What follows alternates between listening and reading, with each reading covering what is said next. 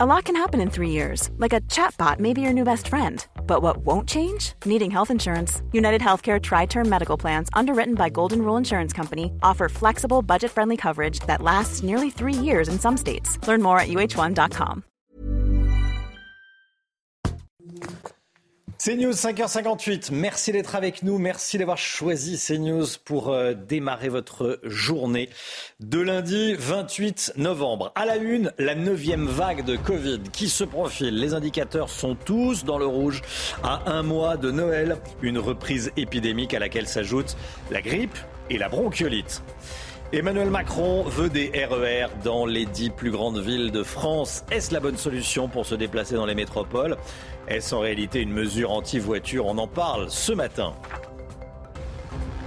La proposition de loi qui durcit les peines contre les squatteurs passe aujourd'hui à l'Assemblée nationale. La majorité aura besoin des voix de la droite, des républicains et du RN. Témoignage dans un instant d'une victime de squatteurs. 30 millions d'euros de prestations sociales versées chaque année à l'étranger. Le gouvernement dit stop. Le détail avec le Guillot. Et puis les Bleus qui rencontrent les Tunisiens mercredi prochain. Didier Deschamps devrait faire tourner les effectifs pour ce match sans véritable enjeu car l'équipe de France est déjà qualifiée pour les huitièmes de finale. On va faire un point complet avec Saïd El Abadi. A tout de suite Saïd. Faut-il craindre une neuvième vague de Covid en France? L'inquiétude plane sur tout le territoire. On va regarder les tout derniers chiffres en France, Chana. Et oui, regardez, 37 675 nouveaux cas euh, ont été recensés ces dernières heures. Voilà, et on sera avec euh, le professeur Bruno Mégarban, chef du service de réanimation à l'hôpital Lariboisière, à 7h10. Et la lutte anti-Covid et la politique du zéro Covid en Chine provoquent de nombreuses manifestations, Chana. Et des centaines de personnes sont descendues dans les rues à Pékin, Shanghai ou encore à Wuhan. Les Chinois ne supportent plus la politique zéro Covid du régime Xi Jinping. Cela fait maintenant trois ans qu'ils portent le masque. Ils sont soumis à des confinements et à des mises en quarantaine. Clémence Barbier. En Chine, la colère des citoyens explose. Nous ne voulons pas être enfermés. Nous voulons la liberté. Feuille à la main, ces Pékinois protestent contre la politique draconienne zéro Covid imposée par le gouvernement depuis trois ans. Je ne pensais pas que tant de personnes viendraient. Ces dernières années, notre liberté d'expression et les différentes façons de nous exprimer ont été bloquées. Je pense que le peuple chinois qui lutte pour la liberté a encore un long chemin à parcourir. Confinement à répétition, test Covid obligatoire, le mécontentement des Chinois prend de l'ampleur depuis ce week-end, partout dans le pays. À Shanghai, ces rassemblements inédits sont surveillés de près par la police, qui bloque les rues et procède parfois à des arrestations musclées. Sur cette vidéo, un journaliste de la BBC qui couvrait l'événement est arrêté. Il sera libéré quelques heures plus tard. Au lendemain de ces heures, des barricades ont été installées dans la ville. La Coupe du Monde de football, les célébrations ont dégénéré hier soir à Bruxelles après la victoire du Maroc face à la Belgique. Les Marocains se sont imposés deux buts à zéro et de nombreux supporters marocains s'en sont pris au mobilier urbain à Bruxelles. Des voitures ont été brûlées, il y a eu des affrontements violents avec les, forces de l'ordre, des scènes d'émeutes en plein Bruxelles. Éric Zemmour a également publié euh, cette vidéo que vous allez voir euh, sur Twitter. Euh, sous les acclamations de la foule, un supporter marocain est monté à la fenêtre d'un Belge à Anvers et a arraché le drapeau qu'il avait suspendu à son balcon. Débordement également à Paris, sur les Champs-Élysées, des supporters ont laissé exploser leur joie. Il y a eu quelques tensions avec les forces de l'ordre, même si tout s'est passé globalement dans le calme. Euh, pendant ce temps, au Maroc, c'était le calme plat. Hein. Oui, on va, on va regarder des images qui nous viennent euh, de Marrakech, quelques drapeaux aux fenêtres des voitures et c'est tout, pas de débordement et pas de, euh, et pas d'affrontement avec les forces de l'ordre.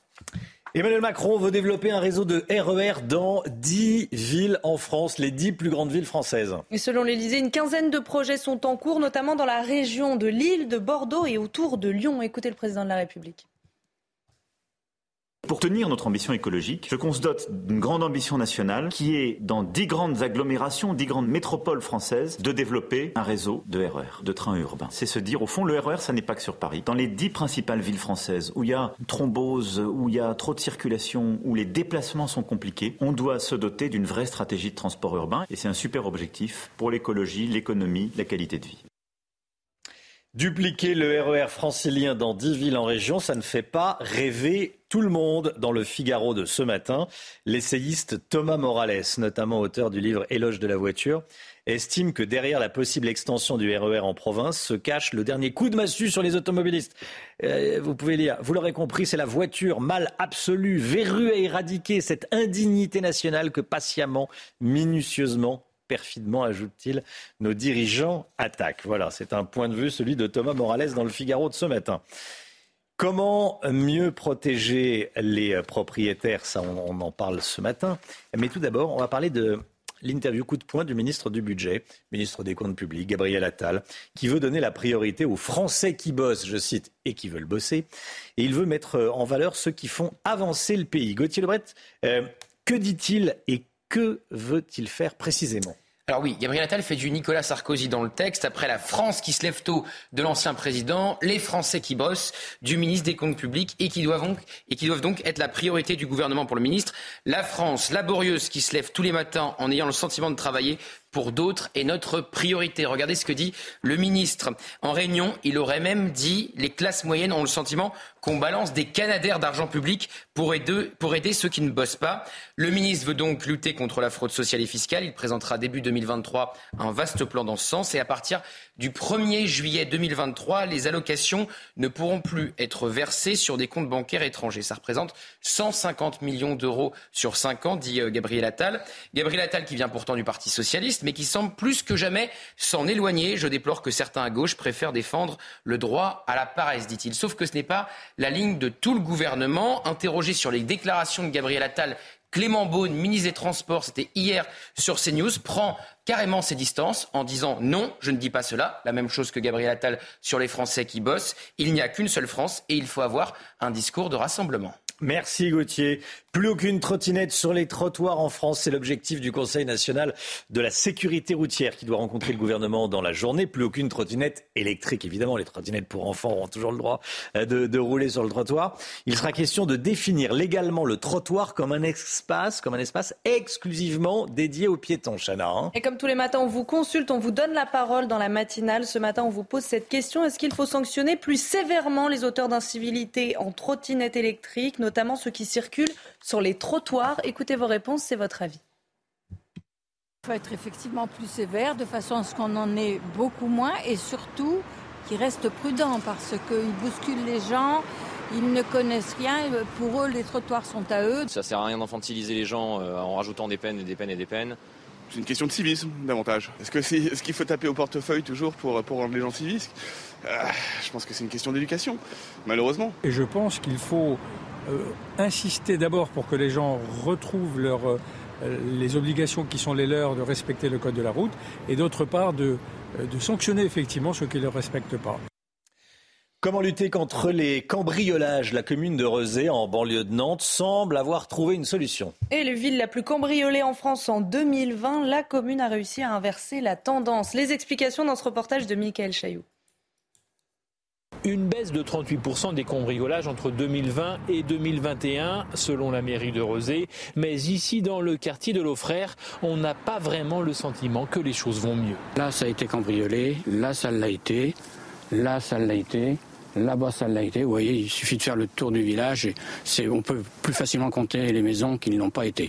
Loïc Simonet a installé une grille de 3 mètres de haut devant l'entrée de sa propriété. Sur les 200 maisons du quartier, rares sont celles qui ne sont pas équipées d'un système de surveillance. C'est prégnant hein, d'être tous les jours à penser qu'on va pouvoir se faire cambrioler dès qu'on s'absente pour faire des courses. Quoi. Donc euh, bah, les gens s'équipent. Des caméras qui n'empêchent pas les cambriolages, mais qui enregistrent les voleurs en pleine action, comme ici le 29 juillet dernier. Ses voisins, référents sécurité du quartier, ont créé un groupe sur les réseaux sociaux pour veiller les uns sur les autres. On a trouvé utile de, justement d'informer les gens, en sachant que les cambriolages ont lieu souvent en série. Donc ça permet d'être vigilant et d'alerter les gens. Il y a un cambriolage, attention, euh, méfiez-vous. Euh. Si les cambriolages sont en baisse, les vols de voitures, comme ici un pot catalytique découpé en pleine nuit dans le quartier, sont en hausse. La ville de Rosé, à la demande de ses habitants, va créer une police municipale en 2023. Allez, la Coupe du Monde. Quel bleu contre la Tunisie mercredi, on en parle tout de suite. Regardez votre programme avec Sector, montre connectée pour hommes. Sector, no limits.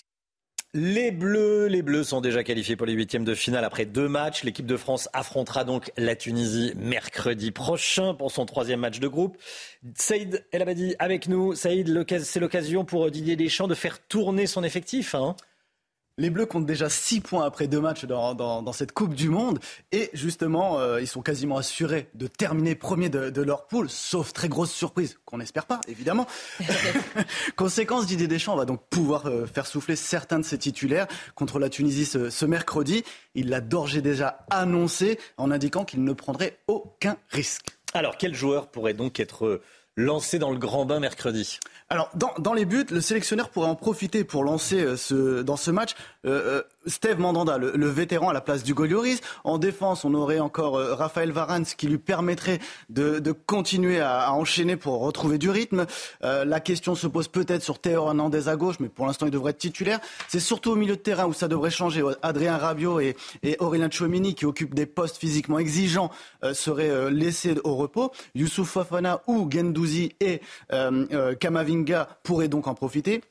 En attaque, en revanche, euh, Olivier Giroud et Kylian Mbappé devraient être encore titularisés, surtout qu'Mbappé aime bien enchaîner les, rencontres et qu'Olivier Giroud pourrait battre le record de Thierry Henry. Et peut-être que Kingsley Coman sera associé à eux en attaque. Alors, Saïd, euh, ça c'est pour mercredi. Puis après, il y, a, les huitièmes de finale. Là, on commence à rentrer dans le sérieux, sérieux. Euh, quand est-ce qu'on connaîtra l'adversaire des Bleus en huitième? Eh bien, tout va se passer mercredi. Mercredi, on en saura plus. On saura tout sur les Bleus et sur leur adversaire en huitième de finale. Si les Bleus conservent leur première place donc du groupe D, ils affronteront le deuxième du groupe C. Ce groupe est composé de la Pologne, de l'Argentine, de l'Arabie Saoudite et du Mexique. Actuellement, la deuxième place est occupée par l'Argentine ce qui nous proposerait un, remake de 2018 où les Bleus s'étaient imposés 4-3 contre l'Argentine dans un match fou. Bis repetita, réponse mercredi. réponse mercredi, voilà. Et à titre informatif, sachez-le, les matchs sont accessibles via MyCanal sur les chaînes BIN et TF1.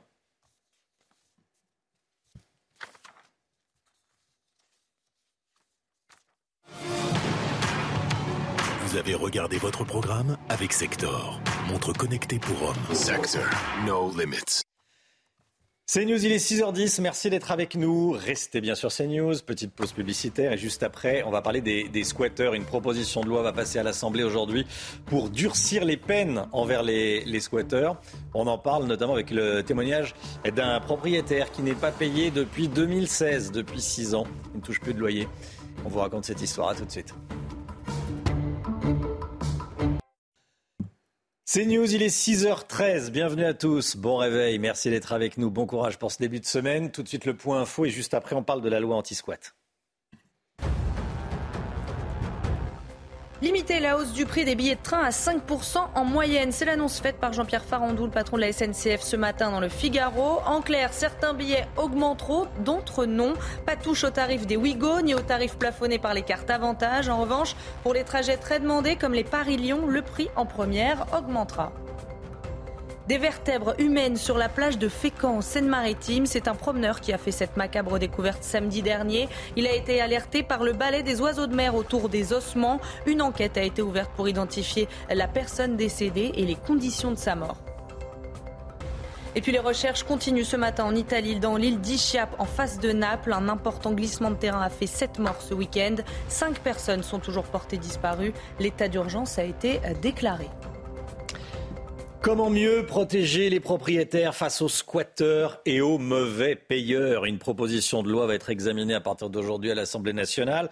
Le gouvernement aura besoin du soutien des LR et du RN puisque la gauche pourrait bloquer le texte. Parmi les mesures de ce texte, les squatteurs pourraient être sanctionnés jusqu'à 3 ans de prison et 45 000 euros d'amende. Nous avons rencontré un propriétaire dans le Val-de-Marne. Il est désabusé et on le comprend puisque ses locataires ne payent plus leur loyer depuis 2016. Les explications de Clémence Barbier. Yann est épuisé par la bataille judiciaire qu'il oppose à ses locataires.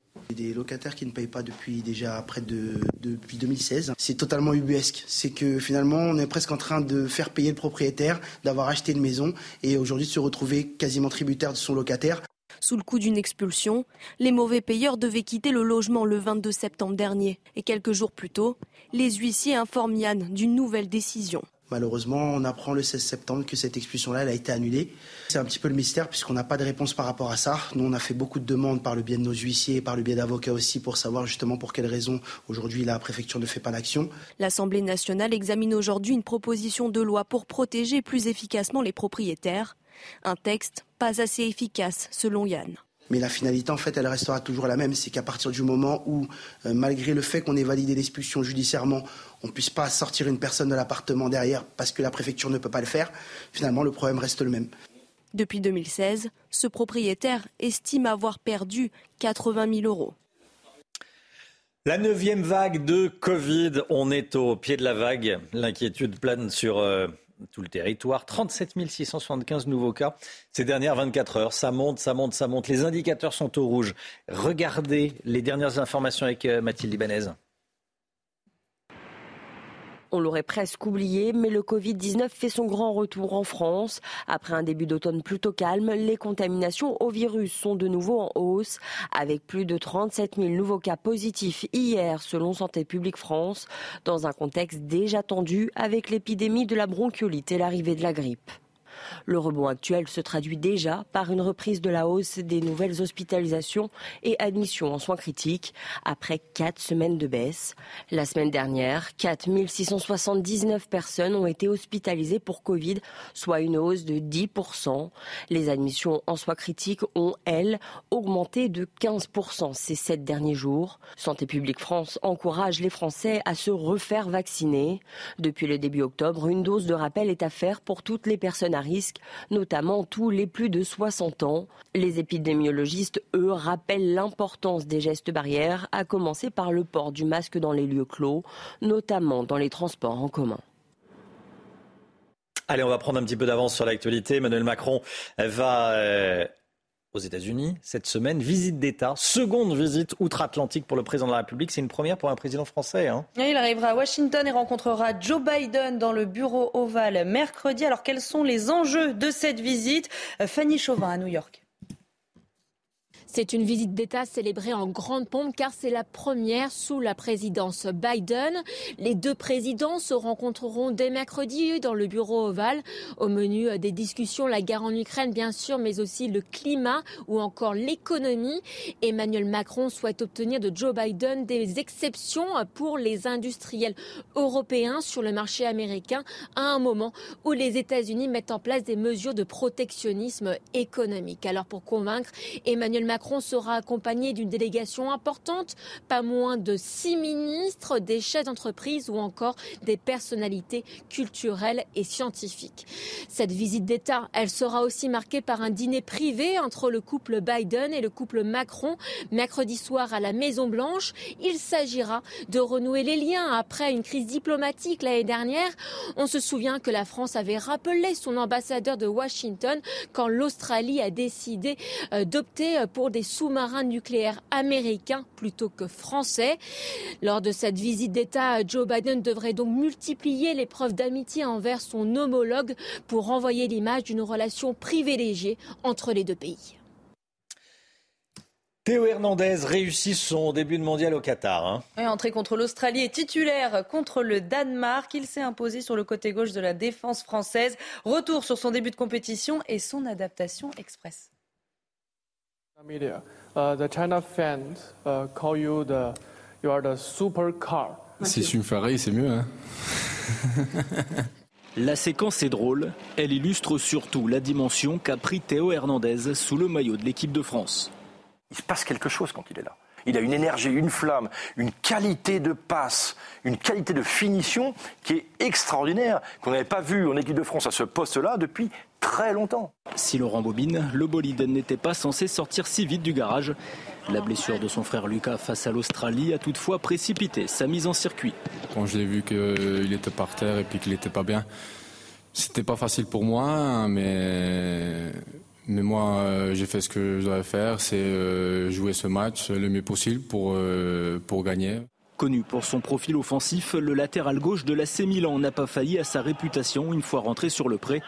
Ses prestations pèsent même très lourd dans l'efficacité des Bleus depuis le début du mondial. Moi j'aime bien la phase offensive, faire des assists, mettre des buts. Mais le plus important c'est que Kylian et moi on s'entend très bien sur le terrain. Complémentaire avec Kylian Mbappé est donc indispensable au système des champs. Une adaptation acquise à la vitesse d'une Ferrari. Voilà, Théo Hernandez qui réussit son, début de mondial. On en parlait en regardant. Vous êtes Didier Deschamps aussi réussit son, euh, début de mondial. Hein. Quel, euh, quel, sélectionneur. Hein. on pourra pas. franchement, c'est le meilleur sélectionneur euh, des Bleus depuis tant d'années. il y a Aimé Jacquet, évidemment, mais, mais Didier. Et si, et si on gagnait? Bon, on n'en est pas là, on n'en est pas là. Allez, 6h21, restez bien avec nous. Dans un instant, on va parler de ces, euh, de ces allocations sociales versées à l'étranger. 30 millions d'euros chaque année. Le gouvernement veut stopper cela. On en parle avec Lomi Guillot dans un instant. À tout de suite. Rendez-vous avec Pascal Pro dans l'heure des pros, du lundi au vendredi de 9h à 10h30. Le gouvernement a annoncé qu'il cesserait l'année prochaine de verser les prestations sociales sur des comptes bancaires qui ne sont pas en France et qui ne sont pas en Europe. Et pour la première fois, le gouvernement donne le montant euh, que cela représente 30 millions d'euros chaque année. Hein. Oui, c'est ça, Romain. Ça fait plusieurs mois que le gouvernement dit qu'il veut se donner les moyens de lutter contre la fraude sociale, ces prestations euh, indûment euh, perçues. Mais c'est la première fois qu'un ministre chiffre ces allocations versées sur des comptes bancaires étrangers pour lesquels il y a des doutes sur l'existence réelle des bénéficiaires. Gabriel Attal a avancé le chiffre de 150 millions d'euros sur 5 ans, soit 30 millions par an versés à l'étranger. Et on n'est pas sûr, ces sommes, qu'elles vont bien à quelqu'un qui a droit, ni même à quelqu'un qui existe. Hein. D'ailleurs, c'est tout le problème. Rappelons Que le magistrat Charles Pratt, spécialiste de la lutte contre la fraude fiscale et les fraudes aux prestations sociales, évalue, lui, le montant total de la fraude à ces prestations à 30 milliards d'euros par an en France et à l'étranger. Alors évidemment, 150 millions euh, dans l'océan euh, de la fraude sociale, ça semble une goutte d'eau, une goutte d'eau en plus qui est sans doute sous-estimée, mais c'est toujours ça de trop. Alors, quelles sont les allocations qui sont versées à l'étranger? La principale, c'est l'ASPA, l'allocation de solidarité aux personnes âgées, qu'on appelait le, minimum vieillesse. On parle également des prestations familiales, du RSA ou encore des allocations supplémentaires d'invalidité.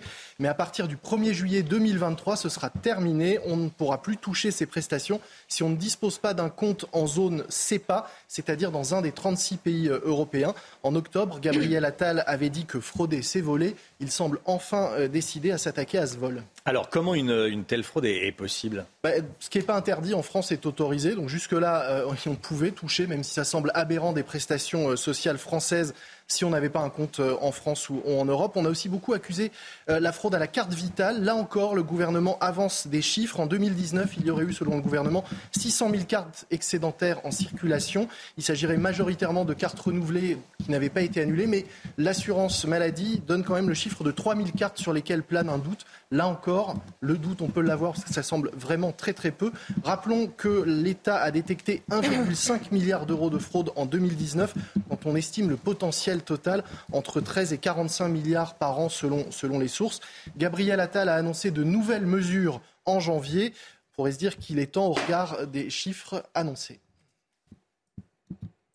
C'était votre programme avec les déménageurs bretons, des déménagements d'exception. On dit chapeau les bretons. Information sur déménageurs-bretons.fr. Le temps tout de suite avec Karine Durand et de la neige en abondance. Et hop, France par brise. En cas de bris de glace, du coup, vous êtes à l'heure pour la météo avec France par brise et son prêt de véhicule.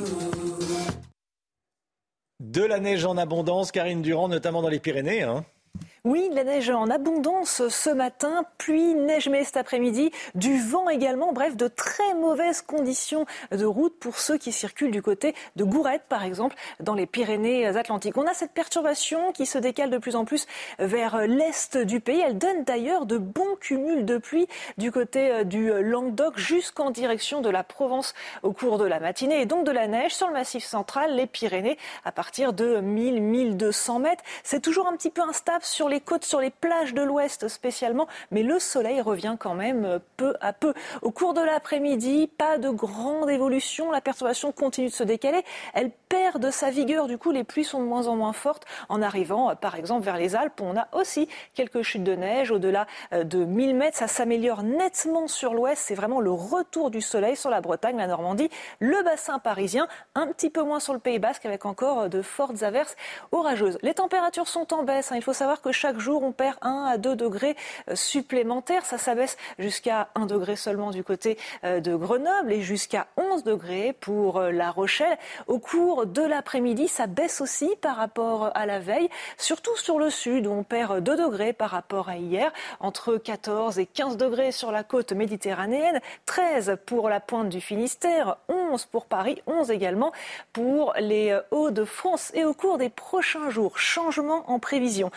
Moins pluvieux, donc plus calme, avec encore de nombreux brouillards au cours de ce mardi. Entre mercredi et jeudi, ça s'améliore nettement. Retour de l'anticyclone, retour du soleil, mais avec une chute des températures tout au long des prochains jours. On prévoit même un coup de froid entre jeudi et samedi, des températures qui repassent en dessous des moyennes et un ressenti hivernal. Et hop, France par brise. Malgré votre bris de glace, du coup, vous étiez à l'heure pour la météo avec France par brise et son prêt de véhicule. C'est News, il est bientôt 6h30 à la une. Ce matin, une nuit sous surveillance policière à Coignières, dans les Yvelines, après la mort d'un adolescent de 14 ans, Djibril, qui venait d'assister à un combat de boxe MMA. Un jeune de 16 ans est toujours en garde à vue ce matin. Des centaines de foyers sans chauffage à cause de la grève de la CGT chez GRDF. Le syndicat refuse l'accord salarial qui a pourtant été validé. Résultat, des familles vivent dans le froid. Un jeu de société qui consiste à rentrer dans le rôle d'un militant d'extrême gauche, violent, colère des policiers. Reportage à suivre. Avec l'inflation, les budgets de Noël s'adaptent. C'est ce qu'on a constaté lors de ce premier week-end d'achat de cadeaux. Et puis la Coupe du Monde de foot, Mbappé, meilleur buteur de la compétition, est en recherche de records. Il veut jouer mercredi contre la Tunisie, même si c'est un match sans enjeu. Saïd El Abadi est avec nous. A tout de suite, Saïd.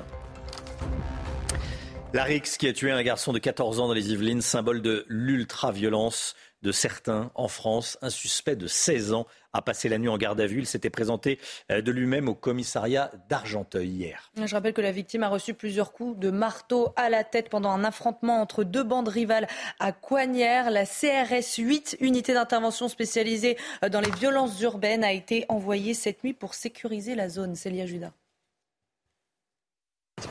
Au lendemain de ce drame à Coignères, l'émotion est toujours très vive pour le maire de la ville et les habitants. C'est une situation qui est, dramatique, c'est l'horreur absolue. Euh, on est tous euh, ici à Coignères euh, choqués par cet événement. L'adolescent de 14 ans a été tué lors d'une rixe dans la nuit de samedi à dimanche, à l'issue d'une soirée de combat d'arts martiaux mixtes organisée dans un petit gymnase. La victime, venue de Morpa, ville voisine de 17 000 habitants, était présente avec son père à ce gala sportif, réunissant enfants et parents. Mais vers minuit, les deux bandes de jeunes s'affrontent en dehors de l'établissement. Celle du quartier des Friches de Morpa contre celle des marchands de Coignères. La victime reçoit alors des coups à la tête qui pourraient avoir été assénés à l'aide d'un marteau et qui lui seront fatales. Il est une heure du matin lorsque la victime décède, malgré les tentatives de réanimation des secours. Rien ne faisait pourtant craindre un excès de violence particulier autour de cet événement sportif. Les deux villes, à la réputation plutôt paisible malgré quelques quartiers sensibles, sont situées en lisière de forêt à une dizaine de kilomètres de Versailles. Hier après-midi, un jeune de 16 ans s'est présenté au commissariat d'Argenteuil dans le Val d'Oise, où il a déclaré être l'auteur du meurtre. Le suspect, originaire de Coignères, a été placé en garde à vue. La grève chez GRDF prive des milliers de logements de chauffage. Contrairement aux autres syndicats, la CGT rejette l'accord sur une hausse de 2,3% des salaires. On a rencontré un étudiant grec à Paris. Il est privé de gaz et de chauffage depuis plusieurs jours. Thibaut Marcheteau et Michael Dos Santos. Depuis plusieurs jours, Panos lutte contre le froid dans son appartement parisien. Pendant la nuit, c'était 5 degrés, 6 degrés. Je prends beaucoup de douches chaudes pour, parce que c'était, j'étais froid. Originaire de Grèce, cet étudiant passe plusieurs heures à son bureau pour préparer ses examens, avec comme compagnon un chauffage d'appoint fourni par son propriétaire. Si je travaille ici, je dois avoir le chauffage avec moi et après, si je dors, je, prends, je le prends là. Relié au gaz de ville, la nouvelle chaudière de l'immeuble est à l'arrêt. Avec la grève, prendre rendez-vous pour la mettre en service est impossible. Au total, 1500 foyers seraient impactés en France pour des problèmes similaires. Un moindre mal, selon la CGT. On aurait pu faire le choix euh, de partir sur des gros réseaux et de couper 10, 12, 20 000, 30 000, 50 000 clients. On a fait le choix par la grève de, reprendre en main l'outil de travail et donc de ne pas pouvoir euh, délivrer de rendez-vous ou de travaux qui, à un moment, je pense, on en est conscient, embête les usagers. Selon la CGT, la direction de GRDF refuse le dialogue. La grève pourrait donc se poursuivre au-delà du 2 décembre. GRDF assure de son côté avoir dépêché des renforts pour aider les foyers sensibles, ceux avec des bébés ou des personnes âgées. Voilà, parce qu'effectivement, il y a des maisons qui n'ont, euh, et des appartements qui n'ont pas de chauffage, alors qu'il y a des enfants, des enfants de 3 ans. Voilà, ça n'aime pas visiblement euh, tout le monde. L'insécurité, des femmes dans les transports en commun. C'est un sujet que le gouvernement veut prendre à bras le corps. C'est en tout cas ce qu'a affirmé Clément Beaune, le ministre des Transports, hier dans le grand rendez-vous sur CNews et Europe 1. Euh, il dit qu'effectivement, il y, a, un problème d'insécurité spécifiquement pour les femmes dans les transports. Oui, puisque par peur d'être suivies ou agressées, beaucoup de femmes adaptent régulièrement leur chemin ou leurs horaires euh, dans les transports. Nous avons recueilli leurs témoignages. Marion Bercher et Marine Sabourin. Des hommes qui se masturbent, se collent ou se frottent aux femmes, des comportements inacceptables auxquels sont malheureusement habituées les utilisatrices des transports en commun. Des fois, il y a des gens qui me suivent, un peu bizarre. Et il y avait euh, la police. Heureusement qu'il y avait la police qui était là euh, pour un peu surveiller. Donc dès que le monsieur qui me suivait a vu la police, bah, changé de route. Et moi, j'essaie de partir un peu vite, de marcher vite. Mais sincèrement, j'ai déjà eu des frayeurs dans, dans le métro. Près de 9 femmes sur 10 ont déjà été harcelées au moins une fois dans les transports en commun. La moitié d'entre elles ont moins de 25 ans. Des gestes et des regards qui obligent les femmes à trouver d'autres moyens de transport pour se déplacer.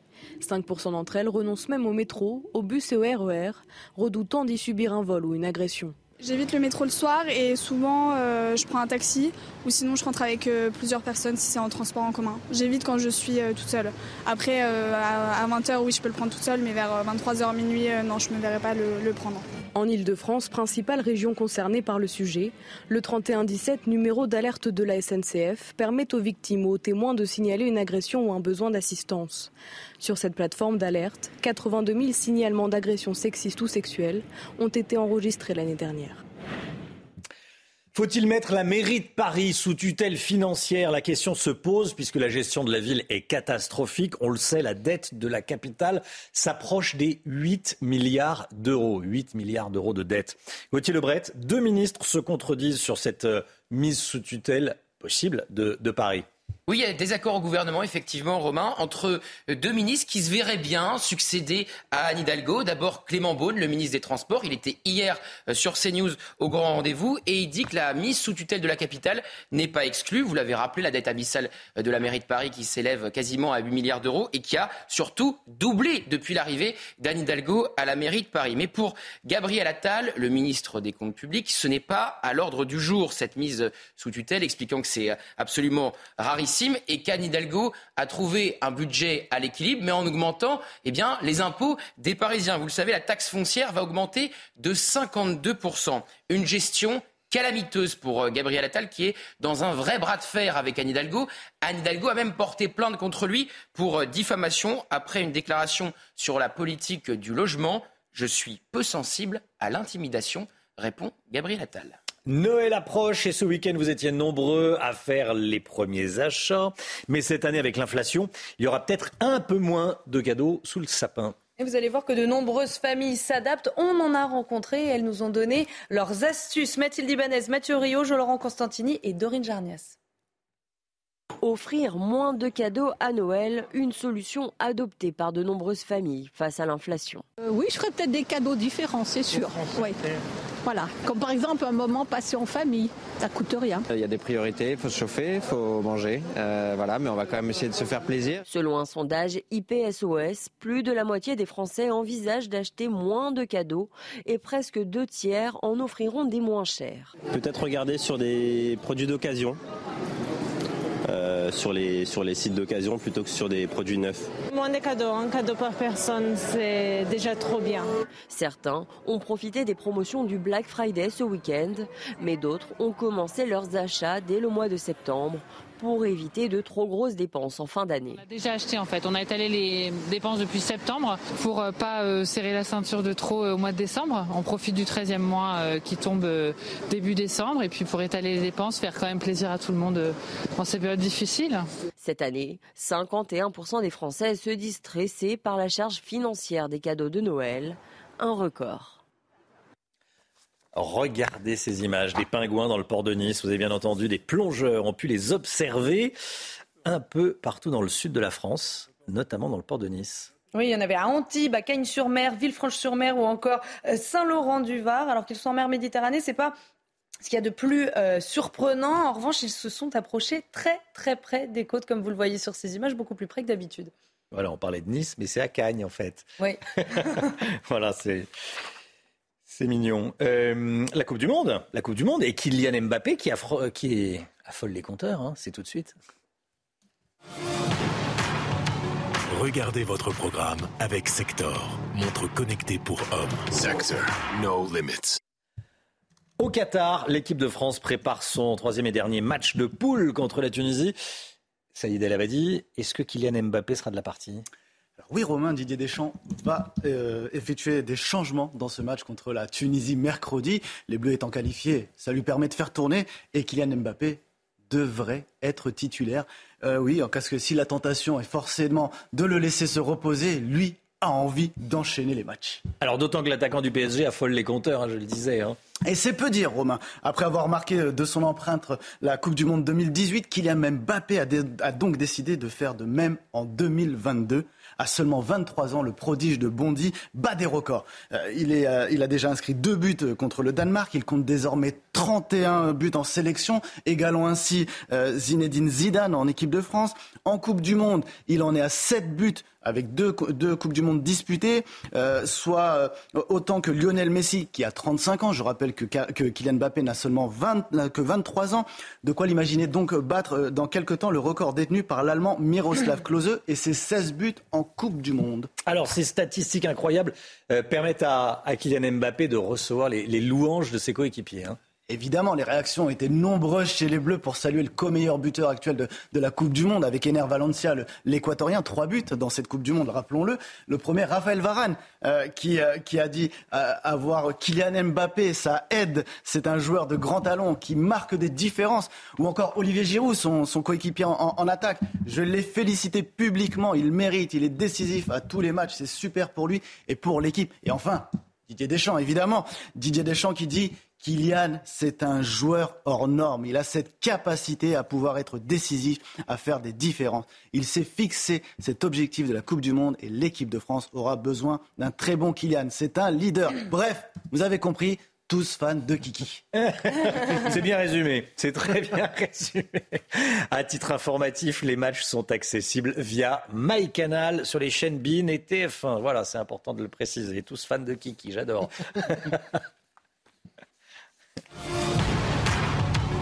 Vous avez regardé votre programme avec Sector, montre connectée pour hommes. Sector, no limits.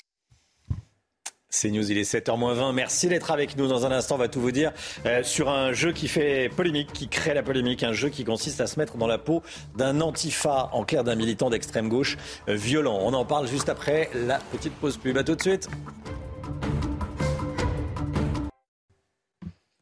C'est News, il est 7h moins le quart. Bienvenue à tous. Dans un instant, tout sur un jeu de société qui fait polémique. Vous allez voir. Mais tout d'abord, le point info. Chana Lousteau. Gérald Darmanin se rend en Nouvelle-Calédonie. Aujourd'hui, au programme de cette visite, les discussions sur le statut du territoire. Le ministre de l'Intérieur va rencontrer les indépendantistes qui avaient boycotté les derniers pourparlers à Paris il y a un mois. Un pompier volontaire est mort dans un accident de la route alors qu'il se rendait sur une intervention. Ça s'est passé hier à Saint-Gervais-les-Bains en Haute-Savoie. Il avait 61 euh, ans. Pour accéder à une route enneigée, il était euh, descendu du camion pour mettre les chaînes avec euh, trois collègues, mais le camion a reculé avant de se renverser sur lui. La BBC déplore l'arrestation de l'un de ses journalistes en Chine. Il couvrait les manifestations contre la politique zéro Covid à Shanghai. Il aurait été arrêté et frappé par la police hier. Il a depuis été euh, libéré. Et puis on a appris il y a quelques minutes que deux autres personnes ont été arrêtées ce matin à Shanghai sur les lieux euh, d'une manifestation. Un jeu de société qui fait polémique. On vous propose de rentrer dans la peau d'un militant d'extrême gauche violent. Ce jeu a été vendu un temps sur le site de la FNAC qu'il a retiré hier soir. Michael Dos Santos, Mathilde Ibanez. Regardez. Dès le début de la partie, des événements sont tirés au sort. Parmi eux, un groupe raciste organise une manifestation anti-réfugiés ou encore un polémiste islamophobe fait une séance de dédicace. Manifestation, blocage, action offensive, les militants vont alors s'organiser, gérer des imprévus comme une descente de fascistes, l'élection d'un maire d'extrême droite ou encore se préparer au combat. C'est plutôt l'école du crime, c'est inviter, c'est inciter euh, des gens, des jeunes de tout âge euh, à, euh, à, devenir des, des ultra-gauchistes patentés pour s'en prendre aux forces de l'ordre. Et on n'avait vraiment pas besoin de ce genre de jeu. C'est affligeant. Après avoir fait polémique sur les réseaux sociaux, le jeu a été retiré de la vente sur le site internet de la FNAC. D'autres plateformes l'ont également commercialisé. Que des gens puissent penser que de distribuer ce genre de, jeu euh, à, l'attention de tout le monde euh, est extrêmement dangereux et, euh, et, on peut penser que au moins il y a une complicité morale en ce sens. Antifa le jeu a servi à former des militants fascistes pendant plus de deux ans avant d'être édité en septembre dernier. En plus du site internet, la FNAC a assuré sur Twitter faire le nécessaire pour que ce jeu ne soit plus disponible en boutique. Voilà la FNAC qui a réagi euh, hier soir, on le précise évidemment. Restez bien avec nous, il est 6h47. Bon réveil à tous. Dans un instant, la politique, la défaite, sévère défaite de, de Sandrine Rousseau. Elle est minoritaire dans son parti Europe Écologie Les Verts. La politique, Gauthier Lebret. Dans un instant, à tout de suite. Rendez-vous avec Jean-Marc Morandini dans Morandini Live, du lundi au vendredi, de 10h30 à midi. La politique, les militants écologistes ont commencé à voter pour élire la nouvelle dirigeante d'Europe Écologie Les Verts. Six femmes sont candidates. Les premiers résultats sont tombés. C'est la candidate soutenue par Julien Bayou qui arrive en tête, Marine Tondelier. Celle soutenue par Sandrine Rousseau est loin derrière, à la troisième place, Gauthier Lebret. C'est une vraie défaite pour Sandrine Rousseau. Hein. Oui, c'est un sérieux coup dur, effectivement, pour euh, Sandrine Rousseau. Romain, sa candidate Mélissa Camara n'arrive que troisième avec 13,5% des voix. Vous l'avez dit, très loin derrière la candidate soutenue par euh, Julien Bayou, Marine Tondelier, qui euh, obtient 47% des voix. On va peut-être voir leur visage parce que c'est vrai qu'elles elles souffrent d'un sérieux manque de notoriété. Vous les voyez toutes les trois. Celle qui est un peu plus connue, c'est effectivement Marine Tondelier, puisqu'elle se présente face à la très connue et très médiatique Marine Le Pen à Hénin Beaumont, eh bien aux, aux, dernières législatives, et effectivement, elle perd à chaque fois. Alors qu'il est loin le temps euh, de la primaire pour Sandrine Rousseau, où elle n'est pas passée loin d'être candidate à la présidentielle le barbecue, le travail valeur de droite, le feuilleton Julien Bayou, l'absence de soutien à Yannick Jadot quand il est insulté de crevure à Sainte-Soline, vous savez, quand il est venu défendre les militants écolos qui étaient contre les bassines. Même les militants donc d'Europe Écologie Les Verts semblent lassés, fatigués de sa stratégie du coup d'éclat permanent et du buzz permanent sur euh, Twitter. Nous voulons sortir de la politique Twitter tacle Yannick Jadot dans les colonnes du JDD hier. On va remonter un peu le fil de cette élection pour vous expliquer dans quel contexte délétère elle se tenait. On sort d'une très très mauvaise séquence pour euh, Europe Écologie Les Verts après les accusations de Sandrine Rousseau contre Julien Bayou. Vous savez qu'elle avait expliqué qu'elle avait reçu la compagne de Julien Bayou à son domicile et que Julien Bayou aurait eh euh, fait subir des violences psychologiques contre son ex-compagne, ce que dément catégoriquement Julien Bayou. Et l'avocate de Julien Bayou avait parlé d'instrumentalisation politique de Sandrine Rousseau pour l'affaiblir avant le Congrès. Si c'était le cas, ça n'a pas marché. Et puis, il y a aussi une fracture idéologique sur le mode d'action. Sainte-Soline, les bassines en étaient euh, la preuve. Pour au compte, en gros, l'action violente. Yannick Jadot y était fermement opposé. Sandrine Rousseau euh, lui avait dit en gros qu'il était un peu has-been. Et je vous l'ai dit, elle avait refusé de le soutenir alors que sa voiture avait été taguée avec crevure. C'est aussi ça, sans doute, que Sandrine Rousseau paye avec cette lourde défaite. Alors, ça va pas fort non plus pour Yannick Jadot, hein oui, alors ça, ça va euh, réconforter, j'allais dire quelque part, Sandrine Rousseau, puisque effectivement, son euh, ennemi juré, Yannick Jadot, n'a pas fait un bon score non plus. En tout cas, sa candidate qui arrive euh, deuxième avec 18%.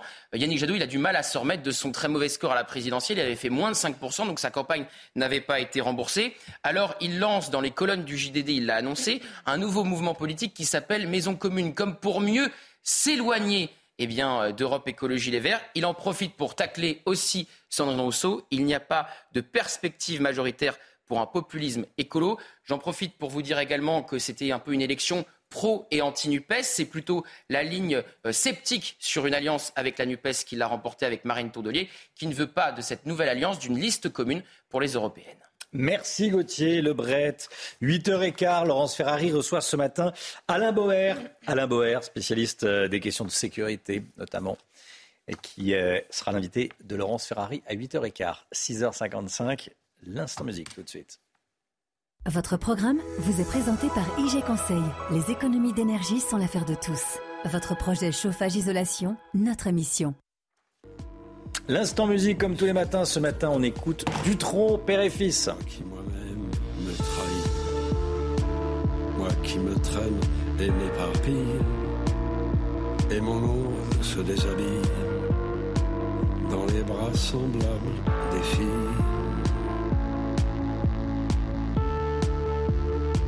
On faisait des châteaux de sable, on prenait les loups pour des chiens changer de pôle et d'épaule. La pièce était-elle ou non Moi, si j'y tenais mal mon rôle, c'était de n'y comprendre rien. Est-ce ainsi que les hommes vivent?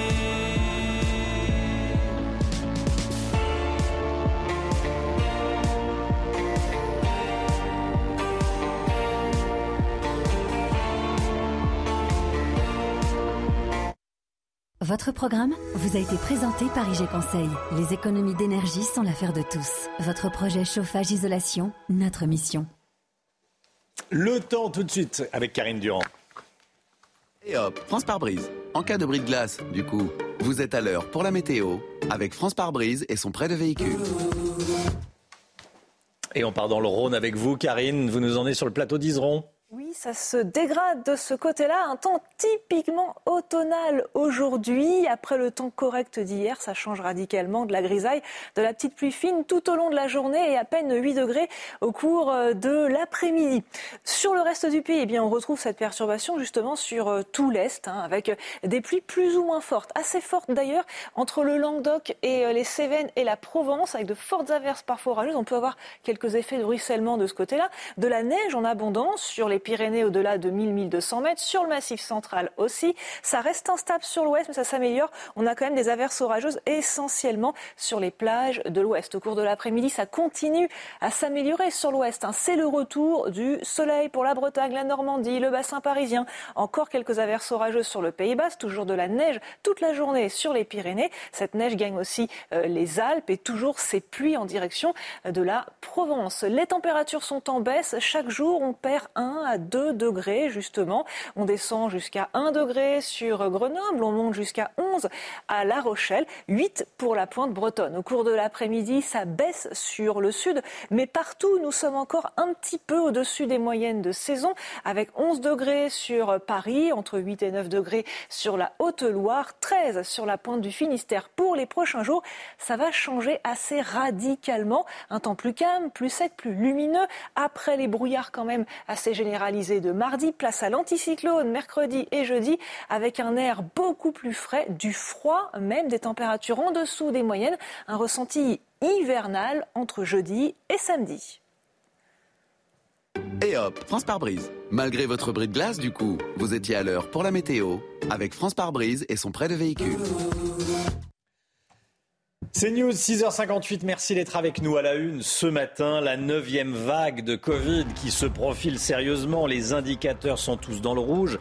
À moins d'un mois de Noël, une reprise épidémique à laquelle s'ajoutent la grippe, la grippe et la bronchiolite. Nous serons en direct avec le professeur Megarban, chef du service de réanimation à l'hôpital Lariboisière à Paris. Emmanuel Macron veut des RER dans les dix plus grandes villes de France. Est-ce vraiment la bonne solution pour se déplacer dans les métropoles, en région? Est-ce une euh, mesure anti-voiture? En réalité On en parle ce matin. La proposition de loi qui durcit les peines contre les squatteurs passe aujourd'hui à l'Assemblée nationale. La majorité aura besoin des voix de la droite. Témoignage dans un instant d'une victime de squatteurs. Et puis les Bleus qui rencontrent les Tunisiens mercredi. Didier Deschamps devrait faire tourner les effectifs pour ce match sans véritable enjeu car l'équipe de France est déjà qualifiée pour les huitièmes de finale. Les toutes, dernières informations avec Saïd El Abadi. À tout de suite Saïd. Faut-il craindre une neuvième vague de Covid en France? La question se pose, l'inquiétude plane. 37 675 nouveaux cas recensés ces dernières heures. Eh, Chana, ces dernières 24 heures, 37 675 euh, nouveaux cas. Et puis en, Chine, la colère gronde contre la politique zéro Covid. Hein. Des centaines de personnes sont descendues dans les rues partout dans le pays ce week-end. Et on l'a appris ce matin, deux personnes ont été arrêtées à Shanghai pour avoir participé à l'une de ces manifestations. Clémence Barbier. En Chine, la colère des citoyens explose. Nous ne voulons pas être enfermés, nous voulons la liberté. Feuille à la main, ces Pékinois protestent contre la politique draconienne zéro Covid imposée par le gouvernement depuis trois ans. Je ne pensais pas que tant de personnes viendraient. Ces dernières années, notre liberté d'expression et les différentes façons de nous exprimer ont été bloquées. Je pense que le peuple chinois qui lutte pour la liberté a encore un long chemin à parcourir. Confinement à répétition, test Covid obligatoire, le mécontentement des Chinois prend de l'ampleur depuis ce week-end, partout dans le pays. À Shanghai, ces rassemblements inédits sont surveillés de près par la police, qui bloque les rues et procède parfois à des arrestations musclées. Sur cette vidéo, un journaliste de la BBC qui couvrait l'événement est arrêté il sera libéré quelques heures plus tard. Deux autres personnes ont été arrêtées à Shanghai cette nuit. Au lendemain de ces heures, des barricades ont été installées dans la ville. Voilà, et le professeur Megarban avec nous dans un instant en direct. La Coupe du Monde de foot et les célébrations qui ont euh, dégénéré hier soir à Bruxelles après la victoire du Maroc face à la Belgique. Les Marocains se sont imposés 2 buts à 0. Regardez ce qui s'est passé à Bruxelles. De nombreux supporters s'en sont pris au mobilier urbain. Des voitures ont été brûlées. Il y a eu des affrontements avec les euh, forces de l'ordre, de véritables scènes d'émeutes en plein Bruxelles. Éric Zemmour a également publié euh, cette vidéo que vous allez voir euh, sur Twitter. Sous les acclamations de la foule, un supporter marocain est monté à la fenêtre d'un Belge à Anvers et a arraché le drapeau qu'il avait euh, suspendu à son balcon. Voilà, et pendant ce temps au Maroc, c'était le calme plat. Et oui, regardez ces images de Marrakech. Alors bon, ça c'était les Champs-Élysées que vous venez de voir. Et à Marrakech, quelques drapeaux aux fenêtres des voitures et puis c'est tout. Ça restait calme. Emmanuel Macron veut développer un réseau de RER e dans les dix plus grandes villes de France. En région, selon l'Elysée, une quinzaine de projets sont en cours, notamment dans la région de Lille, de Bordeaux et autour de Lyon. On écoute ce qu'a dit exactement Emmanuel Macron. Pour tenir notre ambition écologique, je qu'on se dote d'une grande ambition nationale qui est, dans dix grandes agglomérations, dix grandes métropoles françaises, de développer un réseau de RER, e de trains urbains. C'est se dire, au fond, le RER, e ça n'est pas que sur Paris. Dans les dix principales villes françaises où il y a thrombose, où il y a trop de circulation, où les déplacements sont compliqués, on doit se doter d'une vraie stratégie de transport urbain. Et c'est un super objectif pour l'écologie, l'économie, la qualité de vie. Dupliquer le RER e francilien dans 10 villes en région, ça ne fait pas rêver tout le monde. Dans le Figaro de ce matin, l'essayiste Thomas Morales, notamment auteur du livre Éloge de la voiture, estime, écoutez, que derrière la possible extension du, RER e en province se cache le dernier coup de massue sur les automobilistes. Vous l'aurez compris, c'est la voiture, le mal absolu, verru à éradiquer cette indignité nationale que patiemment, minutieusement, perfidement, nos dirigeants attaquent. C'est une interview coup de poing du ministre du Budget, des euh, comptes publics, Gabriel Attal. Il veut donner la priorité aux Français qui bossent et qui veulent bosser. Il veut mettre euh, en valeur ceux qui font avancer le pays. Comment peut-on prioriser, privilégier les Français qui bossent? Gauthier Lebret, euh, que dit exactement Gabriel Attal et qu'est-ce qu'il compte faire précisément? Gabriel Attal fait du Nicolas Sarkozy dans le texte. Après la France qui se lève tôt de l'ancien président, les Français qui bossent de Gabriel Attal. Regardez très précisément ce qu'il a dit dans les colonnes du Parisien ce dimanche. La France laborieuse qui se lève tous les matins en ayant le sentiment de travailler pour d'autres est notre priorité. Et en réunion, il aurait même dit, écoutez bien, les classes moyennes ont le sentiment qu'on balance des canadaires d'argent public pour aider, pour aider ceux qui ne bossent pas. Alors qu'est-ce que c'est aider ceux qui bossent? Déjà, euh, Gabriel Attal annonce la mise en place d'une aide votée à l'Assemblée nationale pour les Français qui se chauffent au bois. Ensuite, le ministre veut euh, lutter contre la fraude sociale et fiscale. Lomique vous en parlait. Il présente début 2023 euh, un plan spécifique et à partir du 1er juillet 2023, les allocations ne pourront plus être versées sur des comptes bancaires étrangers. Ça représenterait, selon le ministre, 150 millions d'euros en 5 ans. Gabriel Attal, qui vient pourtant du Parti socialiste, mais qui semble plus que jamais s'en éloigner. Je déplore que certains à gauche préfèrent défendre le droit à la paresse, dit-il. Sauf que ce n'est pas la ligne de tout le gouvernement. Euh, sur CNews hier, euh, Clément Beaune, sur les propos de Gabriel Attal et sur les Français euh, qui bossent, non. Je ne dis pas cela, répond Clément Beaune. Il n'y a qu'une seule France et il faut avoir un discours de rassemblement. Le suspect du meurtre d'un garçon de 14 ans dans les Yvelines à Coignères a passé la nuit au commissariat d'Argenteuil où il s'était rendu hier. C'est une rixe qui est à l'origine de la mort de ce garçon de 14 ans dans les Yvelines. Un commissariat d'Argenteuil que vous voyez sur ces images prises ce matin par Alice Delage. La CRS 8, unité d'intervention spécialisée dans les violences urbaines, a été envoyée cette nuit pour sécuriser la zone. Célia Judas. Au lendemain de ce drame à Coignères, l'émotion est toujours très vive pour le maire de la ville et les habitants. Voilà, c'est une situation qui est, dramatique, c'est l'horreur absolue. Euh, on est tous euh, ici à Coignères euh, choqués par cet événement. L'adolescent de 14 ans a été tué lors d'une rixe dans la nuit de samedi à dimanche, à l'issue d'une soirée de combat d'arts martiaux mixtes organisée dans un petit gymnase. La victime, venue de Morpa, ville voisine de 17 000 habitants, était présente avec son père à ce gala sportif, réunissant enfants et parents. Mais vers minuit, les deux bandes de jeunes s'affrontent en dehors de l'établissement. Celle du quartier des friches de Morpa contre celle des marchands de Coignères. La victime reçoit alors des coups à la tête qui pourraient avoir été assénés à l'aide d'un marteau et qui lui seront fatales. Il est une heure du matin lorsque la victime décède, malgré les tentatives de réanimation des secours. Rien ne faisait pourtant craindre un excès de violence particulier autour de cet événement sportif. Les deux villes, à la réputation plutôt paisible malgré quelques quartiers sensibles, sont situées en lisière de forêt à une dizaine de kilomètres de Versailles. Hier après-midi, un jeune de 16 ans s'est présenté au commissariat d'Argenteuil dans le Val d'Oise, où il a déclaré être l'auteur du meurtre. Le suspect, originaire de Coignères, a été placé en garde à vue. Allez, le sport, tout de suite, on va euh, parler de l'équipe probable de mercredi des, Bleus euh, contre la Tunisie. Allez, c'est tout de suite, Saïd Abadi. Regardez votre programme avec Sector, montre connectée pour hommes. Sector, no limits. Bon, les Bleus sont déjà qualifiés pour les huitièmes de finale. Ça, c'est fait. Ils vont euh, affronter la Tunisie et Didier Deschamps mercredi. Et Didier Deschamps pourrait en profiter, étant donné qu'ils sont déjà qualifiés, pour faire tourner les effectifs, Saïd. Exactement, Romain. Les Bleus comptent 6 points. Vous l'avez très bien dit. Après deux matchs, ils sont donc qualifiés pour les huitièmes. Voyez ces images de joie samedi après euh, le Danemark. C'était sur euh, le son de Gala, Free From Desire, vous vous en rappelez, hein Il y en a qui, connaissent. Années 90, mais ça marche toujours. voilà, à peu près. les Bleus sont quasi assurés de finir premier de, de, leur groupe, sauf très grosse surprise. Et donc, oui, vous l'avez dit, conséquence, Didier Deschamps va pouvoir faire respirer, souffler euh, son effectif et faire tourner certains, certains joueurs pour leur donner du temps de jeu. Il l'a d'ores et déjà annoncé, il veut préserver son équipe et, et éviter tout risque euh, avant euh, ce match contre ce huitième de finale. Ben oui. Alors quel joueur pourrait être lancé dans le grand bain mercredi contre la Tunisie? Alors déjà, en, dans, les buts, Steve Mandanda pourrait euh, remplacer euh, Hugo Lloris. Euh, c'est une bonne chose pour lui parce que c'est un vieux de la vieille, entre guillemets, et un cadre de Didier Deschamps. En défense, c'est Raphaël Varane qui devrait continuer à jouer, tout comme Jules Koundé, puisqu'ils n'ont disputé qu'un seul match. Ça leur permettra de retrouver du rythme. au milieu de terrain, c'est là où ça va vraiment bouger, parce qu'Adrien Rabiot et Chouameni, qui occupent des postes physiquement éprouvants, vont être laissés de côté pour se reposer. Fofana, Kamaviga ou Gendouzi devraient en profiter. En attaque, Giroud, Mbappé, euh, c'est du classique, mais ce serait Kinsley Coman qui prendrait la place à droite.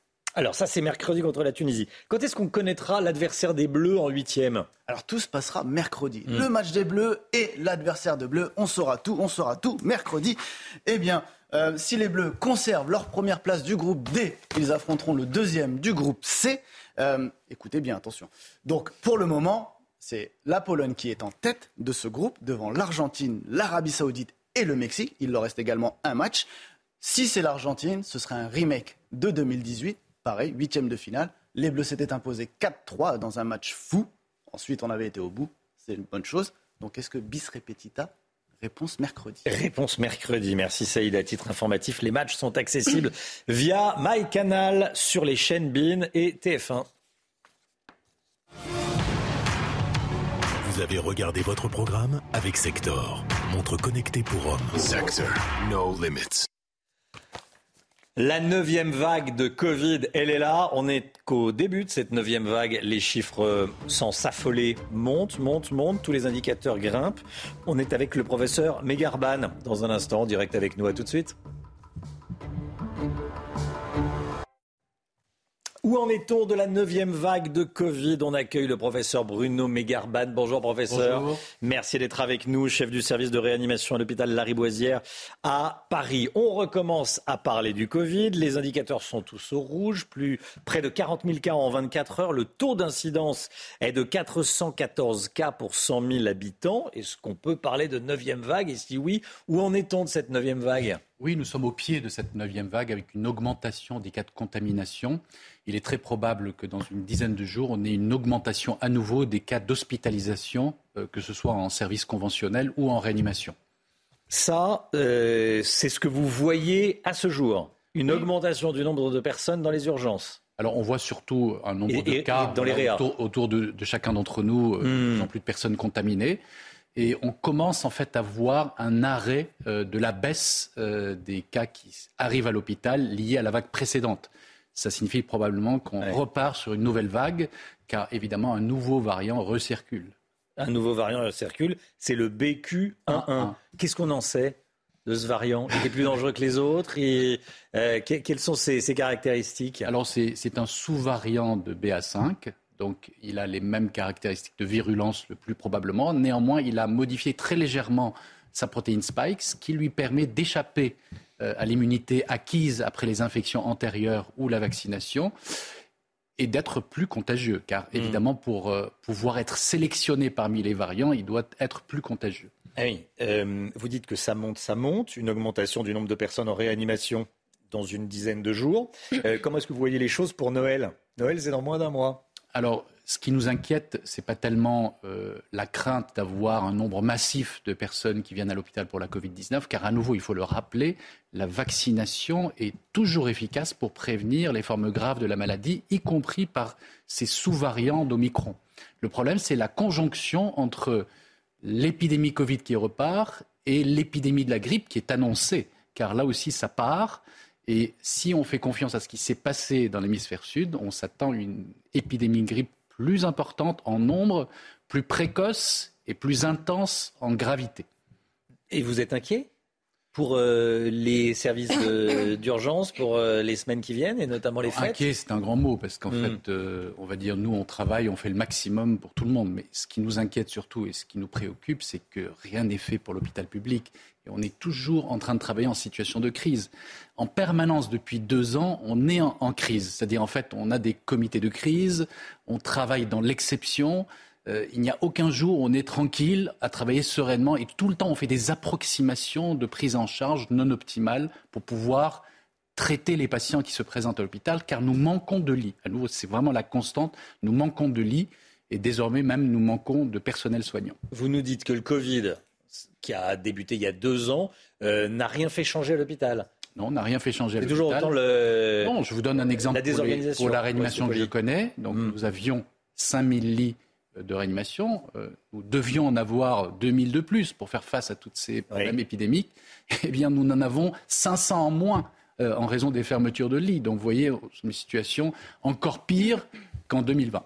En attendant, euh, en attendant de voir ce qui va se passer dans les prochaines semaines, est-ce que vous êtes pour ou contre le retour du masque obligatoire dans les transports en commun notamment? Alors, c'est la question du moment, parce que euh, est-ce qu'on ne peut pas atténuer les, cette poussée épidémique en portant le masque dans les transports? Vous avez raison. D'abord, je suis pour, bien sûr, le rappel vaccinal, car c'est le meilleur moyen de, se prévenir des formes graves de la maladie. Et nous sommes déjà en retard, que ce soit pour la Covid ou pour la grippe. Alors, quant au masque, effectivement, lui, il prévient la contamination. le rendre obligatoire, je crois que ça serait compliqué. Euh, il n'y aurait pas d'adhésion de la population. Par contre, effectivement, le recommander, notamment aux personnes euh, les plus à risque, les personnes âgées, hmm. c'est indispensable, car effectivement, il évite d'être contaminé, alors que le vaccin, euh, malheureusement, a une capacité faible pour empêcher la contamination. Par contre, il évite les formes graves. Donc, si vous voulez vivre quasiment normalement, il faut être à jour de ces vaccinations pour éviter de devoir venir à l'hôpital, recevoir de l'oxygène, voire de mourir. À l'inverse, si vous voulez être totalement à l'abri de toute contamination, il faut mettre un masque, notamment dans les lieux clos, euh, mal aérés, où il y a du public, où vous ne pouvez pas respecter la distanciation physique, typiquement dans les transports en commun. Dans les transports en commun. Une dernière question, est-ce que les plus de 60 ans se vaccinent suffisamment?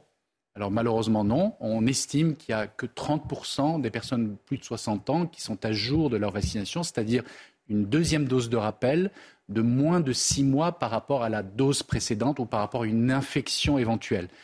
Pour les personnes de plus de 80 ans qui sont encore plus à risque de faire une forme grave de la maladie, ce chiffre est encore plus bas. 12% uniquement sont à jour. Vous voyez, donc il y a un effort essentiel à porter sur la vaccination. Il est temps, euh, car euh, ces vaccins, ces doses de rappel sont très rapidement efficaces dans la semaine qui suit l'injection. Professeur Megarban avec nous. Merci professeur d'être venu ce matin sur le plateau de la, de la matinale. Bonne journée à vous. 7h18, le point info. Limiter la hausse du prix des billets de train à 5% en moyenne, c'est l'annonce faite par Jean-Pierre Farandou, le patron de la SNCF, ce matin dans le Figaro. En clair, certains billets augmenteront, d'autres non. Pas touche au tarif des Ouigo, ni au tarif plafonné par les cartes avantages. En revanche, pour les trajets très demandés, comme les Paris-Lyon, le prix en première va augmenter. Des vertèbres humaines sur la plage de Fécamp en Seine-Maritime. C'est un promeneur qui a fait cette macabre découverte samedi dernier. Il a été alerté par le balai des oiseaux de mer autour des ossements. Une enquête a été ouverte pour identifier la personne décédée et les conditions de sa mort. Et puis les recherches continuent ce matin en Italie, dans l'île d'Ischia, en face de Naples. Un important glissement de terrain a fait sept morts ce week-end. Cinq personnes sont toujours portées disparues. L'état d'urgence a été déclaré. L'économie, tout de suite avec le Guillot. on va parler de notre pouvoir locatif. Il y a une étude qui vient de sortir, c'est tout de suite. Votre programme avec les déménageurs bretons, des déménagements d'exception. On dit chapeau les bretons. Information sur déménageurs-bretons.fr. 77 mètres carrés, c'est en moyenne la surface que les ménages français peuvent louer pour se loger. Mélanie Guillaume, vous nous dites ce matin que ce pouvoir locatif devrait reculer l'année prochaine. Exactement, Romain. Les experts du site Se Loger ont étudié l'évolution de ce pouvoir locatif, c'est-à-dire de la surface que les ménages peuvent louer en fonction de leurs revenus. Il a augmenté hein, ces dernières années, notamment depuis 8 ans. En 2014, le revenu d'un ménage de deux personnes lui permettait de louer 68 mètres carrés en moyenne. En 2022, vous l'avez dit, c'est 77 mètres carrés, c'est 9 mètres carrés de mieux, mais ces mêmes experts observent que euh, l'évolution est moins forte depuis un an, ce qui pour eux indique une baisse à venir. En clair, en 2023, pour le même loyer, on pourra louer moins de mètres carrés. Comment s'explique ce recul? D'abord parce qu'il y a moins de biens à louer sur le marché, moins 9,8% de biens en location depuis un an. Comme il y a moins d'offres, eh bien ça fait grimper les loyers. Et puis ça risque pas de s'arranger puisque les passoires thermiques vont devoir être retirés du marché locatif. Donc là encore, accentuer la pénurie.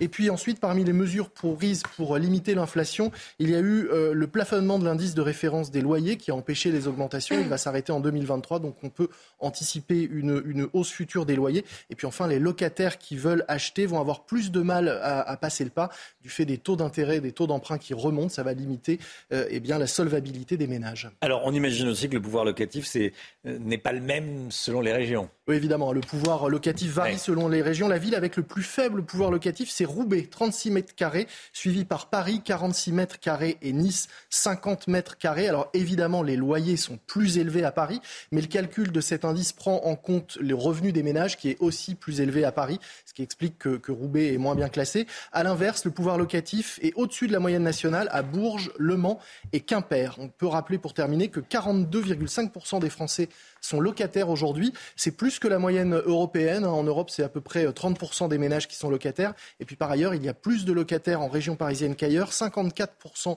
des foyers sont locataires en région parisienne. C'est même 65% dans Paris euh, intramuros, alors qu'en zone rurale, on est plutôt autour de 20% euh, de locataires.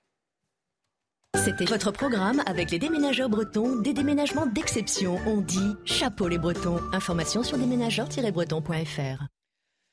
C'est News 7h21. Merci d'être avec nous dans un instant. Pierre Chasseret, bonjour Pierre. Bonjour Romain. 40 millions d'automobilistes. Haro sur les trottinettes électriques sur les trottoirs. On en parle juste après la petite pause pub. À tout de suite. Rendez-vous avec Pascal Pro dans l'heure des pros, du lundi au vendredi de 9h à 10h30. C'est News 7h25. Pierre Chasseret est avec nous. Le Conseil national de la sécurité routière se réunit ce matin. Et, vous en faites partie, Pierre Chasseret. Et il devrait s'attaquer aux trottinettes et aux vélos qui roulent sur les trottoirs. Enfin, ça y est, on y est. Non, mais il y a un constat. Il faut déjà rappeler ce qu'est le Conseil national de la sécurité routière, Romain. Alors, c'est un, organisme, en fait, qui, est composé des principaux acteurs de la sécurité routière. On y retrouve des associations comme 40 millions d'automobilistes, des élus, l'administration et des entreprises. Et on formule, on débat des propositions. C'est de ce CNSR qu'était née notamment la mesure du 80 km/h qui avait été tant décriée. Cette fois-ci, la mesure va être populaire puisqu'il s'agit de euh, de s'attaquer aux trottinettistes, notamment sur les trottoirs, fléaux dans la capitale par exemple. Alors, que proposera le CNSR, donc le Conseil national de la sécurité routière, aujourd'hui?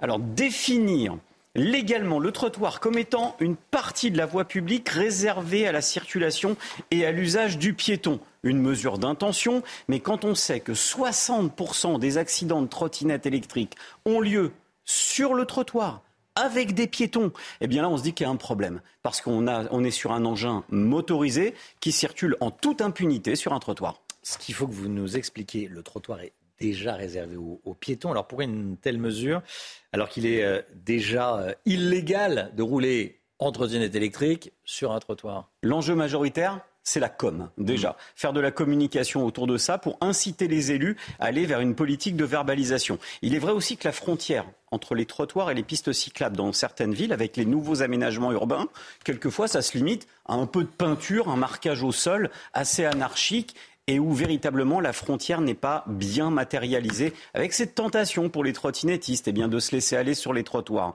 Alors je, je vais vous rappeler ce qui est légal et pas légal déjà, parce que ça c'est important. Ce qui est illégal, ce sont les trottinettes électriques sur les trottoirs et les vélos de tout type sur les trottoirs. Ça, c'est illégal.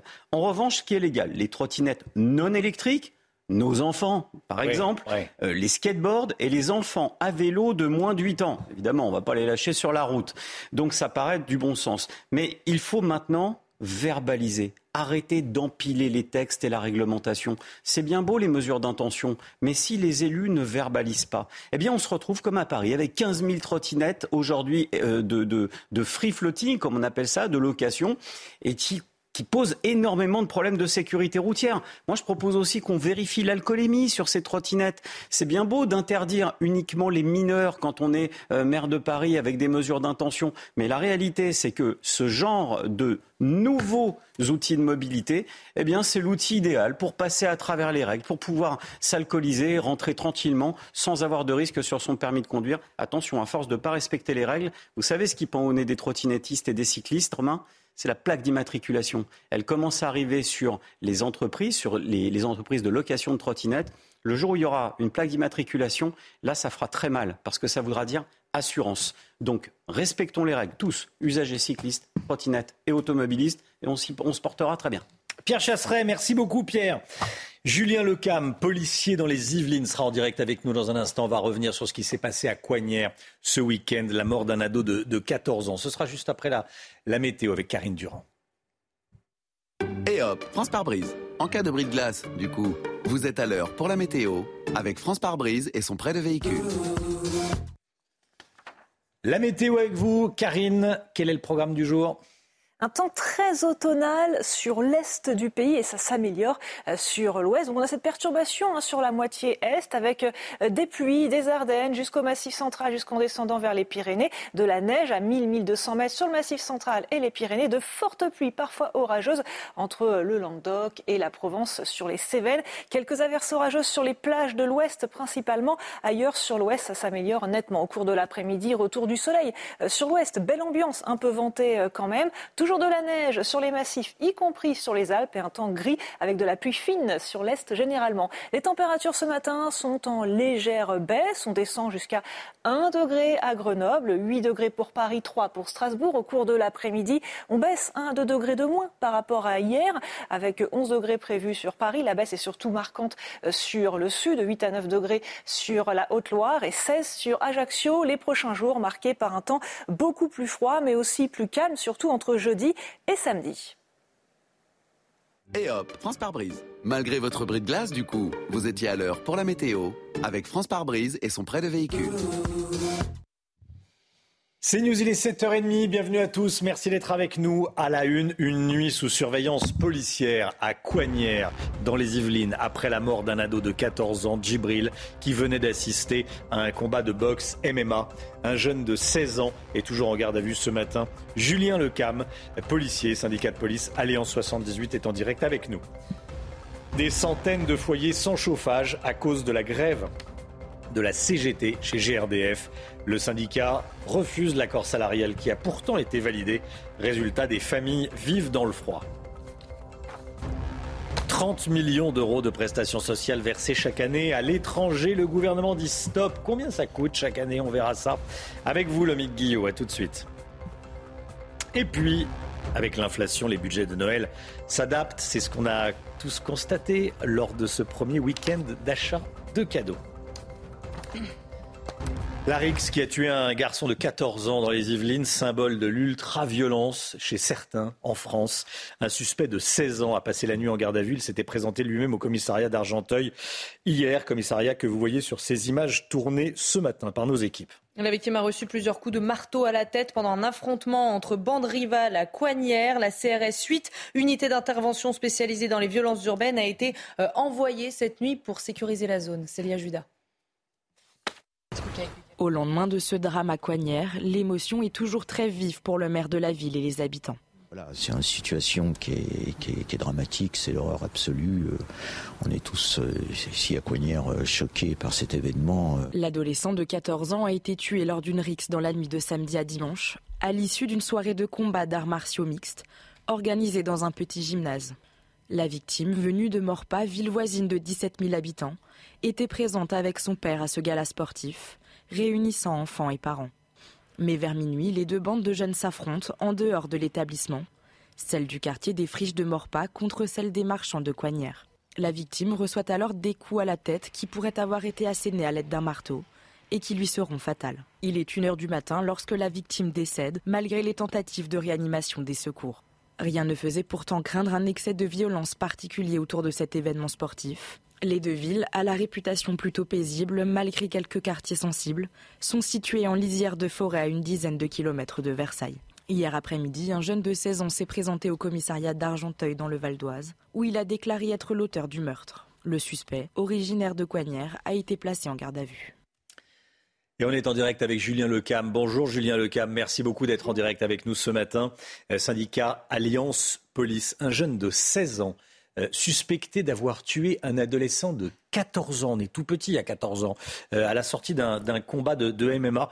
On peut parler d'ultra-violence chez les jeunes. Euh, comment en est-on arrivé là et quel est votre commentaire sur ce qui s'est passé ce week-end? On, le voit depuis longtemps, hein. nous, euh, les policiers dans les Yvelines, on n'est malheureusement pas surpris de cet événement.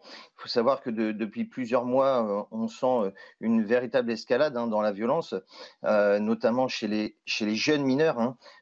on a pu constater des faits lors du dernier Halloween qui remonte à il y a trois semaines, où des trois jeunes de 14 ans ont fait un guet-apens avec cocktail Molotov et usage de mortier envers les policiers. Donc, euh, on voit qu'il y a une forme de, banalisation et forcément, on est très inquiet.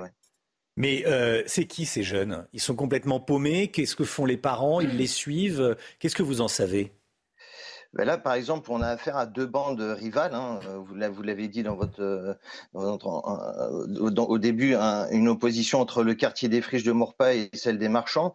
il faut savoir qu'il y a des affrontements régulièrement de, bandes de jeunes, très jeunes. trouver une, solution, c'est assez difficile parce qu'on on voit que ces jeunes n'ont n'ont pas peur de l'autorité parentale et n'ont pas peur de la justice. Donc il y a une forme de, de vis-à-vis de tout ça et euh, une banalisation et une montée en puissance. Ils n'ont pas peur de la justice. Euh, quelles sont les, valeurs qu'on leur inculque? De quoi vous vous apercevez quand vous les auditionnez? Bah, on voit que les, parents sont aussi euh, complètement désemparés. Je, vais vous faire citer une affaire qui remonte à il y a deux semaines. Un trafiquant stupéfiant à la Selle Saint-Cloud a été euh, interpellé par mes collègues. Euh, le jeune est présenté donc comme un dealer auprès de la justice, un mineur. on lui propose un stage de sensibilisation. Ça n'a pas manqué. deux jours plus tard, mes collègues de la BAG et du groupe Stup de Versailles interpellent de nouveau cet individu et on voit qu'en fin de compte, ils n'ont peur de rien.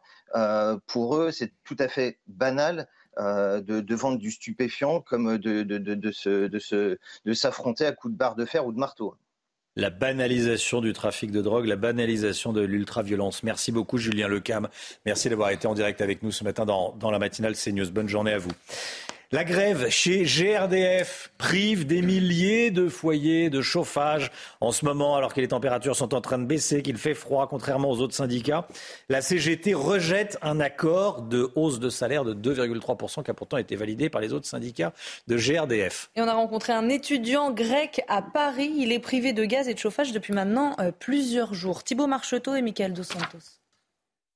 Depuis plusieurs jours, Panos lutte contre le froid dans son appartement parisien. Pendant la nuit, c'était 5 degrés, 6 degrés. Je prends beaucoup de douches chaudes pour, parce que c'était, j'étais froid. Originaire de Grèce, cet étudiant passe plusieurs heures à son bureau pour préparer ses examens, avec comme compagnon un chauffage d'appoint fourni par son propriétaire. Si je travaille ici, je dois avoir le chauffage avec moi. Et après, si je dors, je, prends, je le prends là. Relié au gaz de ville, la nouvelle chaudière de l'immeuble est à l'arrêt.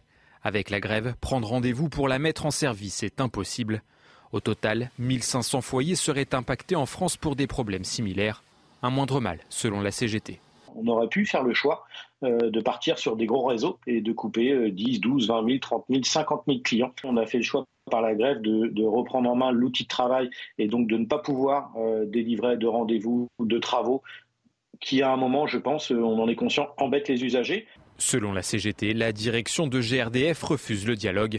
La grève pourrait donc se poursuivre au-delà du 2 décembre. GRDF assure de son côté avoir dépêché des renforts pour aider les foyers sensibles, ceux avec des bébés ou des personnes âgées. Faut-il mettre la mairie de Paris sous tutelle financière? La question se pose puisque la gestion de la ville est catastrophique. La dette de la capitale s'approche des 8 milliards d'euros. Gauthier Lebret, deux ministres se contredisent sur cette euh, possible mise sous tutelle de la capitale. Absolument, il y a des accords au gouvernement euh, romain entre d'abord euh, Clément Beaune, le ministre des Transports. La mise sous tutelle de la capitale n'était pas exclue pour lui euh, hier matin sur CNews. Vous avez rappelé la dette abyssale de la mairie de Paris, près de 8 milliards, mais surtout, elle a doublé depuis qu'Anne Hidalgo est arrivée en poste comme maire de Paris. Mais pour Gabriel Attal, eh bien, ce n'est pas à l'ordre du jour, contredisant donc Clément Beaune. En réalité, les deux hommes, Gabriel Attal comme Clément Beaune, aimeraient bien succéder à Anne Hidalgo, sauf qu'à la fin, bah, il ne pourra en rester euh, qu'un. Et c'est d'ailleurs pas le seul sujet sur lequel les deux hommes se sont affrontés hier par interview interposée. Alors, la taxe foncière va augmenter, vous le savez, de 52% à Paris, ce qui fait dire à Gabriel Attal que finalement Anne Hidalgo a trouvé un budget équilibré, mais en augmentant drastiquement les impôts euh, des Parisiens. Une gestion calamiteuse pour le ministre des Comptes publics. Le ministre contre qui Anne Hidalgo a même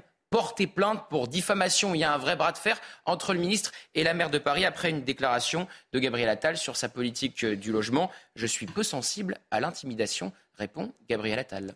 Merci Gauthier. Noël approche et ce week-end, vous étiez nombreux à faire vos premiers achats de cadeaux. Il faut commencer à y penser. Bien sûr, cette année avec l'inflation, il y en aura peut-être un petit peu moins des cadeaux euh, sous le sapin. Hein. Et vous allez voir que de nombreuses familles s'adaptent. On en a rencontré et elles nous ont donné leurs astuces. Écoutez. Oui, je ferais peut-être des cadeaux différents, c'est sûr. Voilà, comme par exemple un moment passé en famille, ça coûte rien.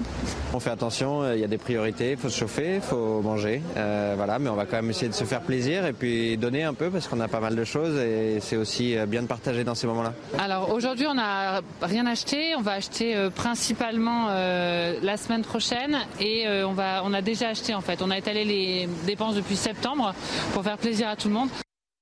Voilà, qui a commencé autour de la table à faire ses cadeaux de, Noël, Chana Je suis toujours à dernière minute. Je suis Donc pas non. élève. J'avoue que non non plus. Non plus. Moi j'ai fait ma liste. Tout vous avez fait votre liste, oui, d'accord. C'est pas vos enfants qui vont la liste, c'est vous qui. Si vous avez du carburant à offrir pour Pierre Chasseret, il est preneur. Un joli petit bidon d'essence avec un joli nœud. Un, un jerrycan d'essence pour Pierre Chasseret. Ouais, c'est un beau cadeau. Ou une trottinette.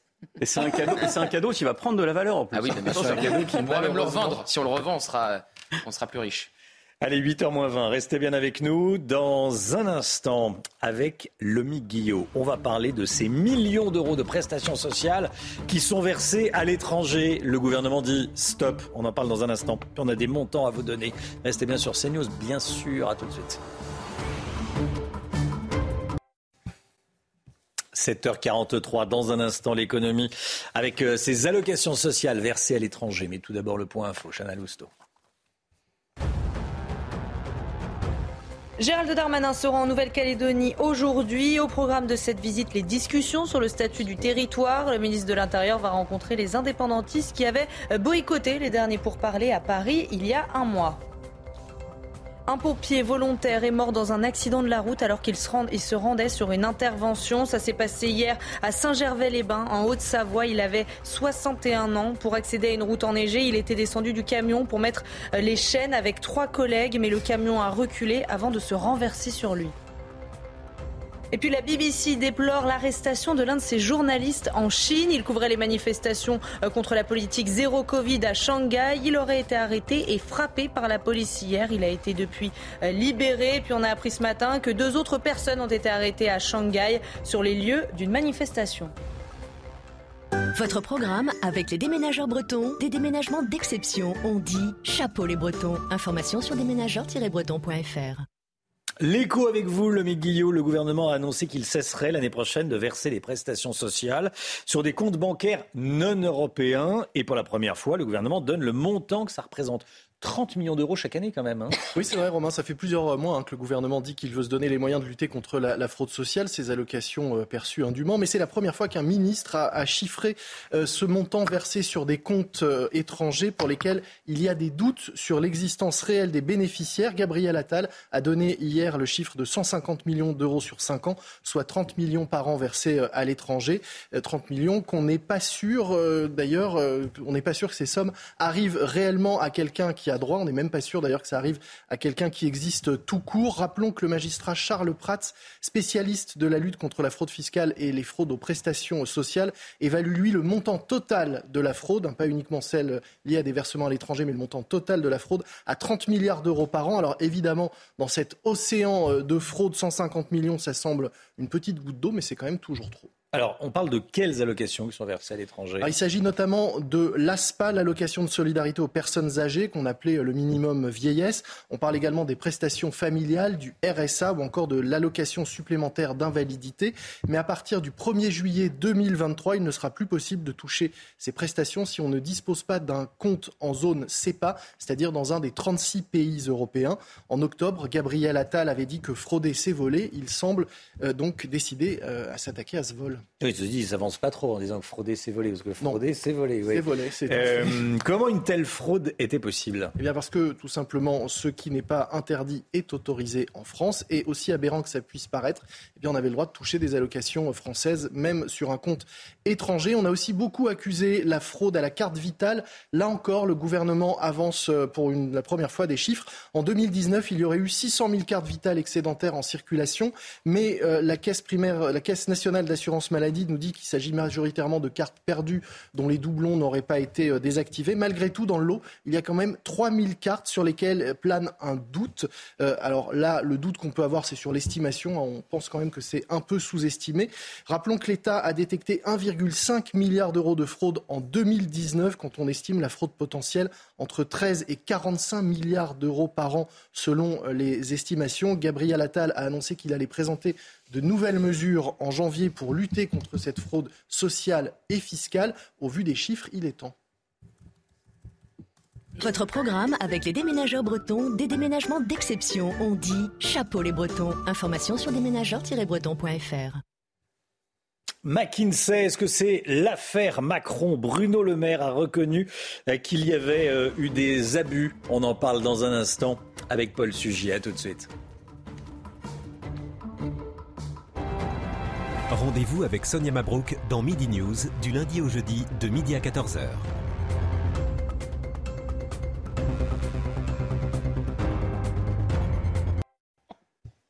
La politique à présent avec vous, Paul Sugy. Bonjour Paul. Bonjour Romain.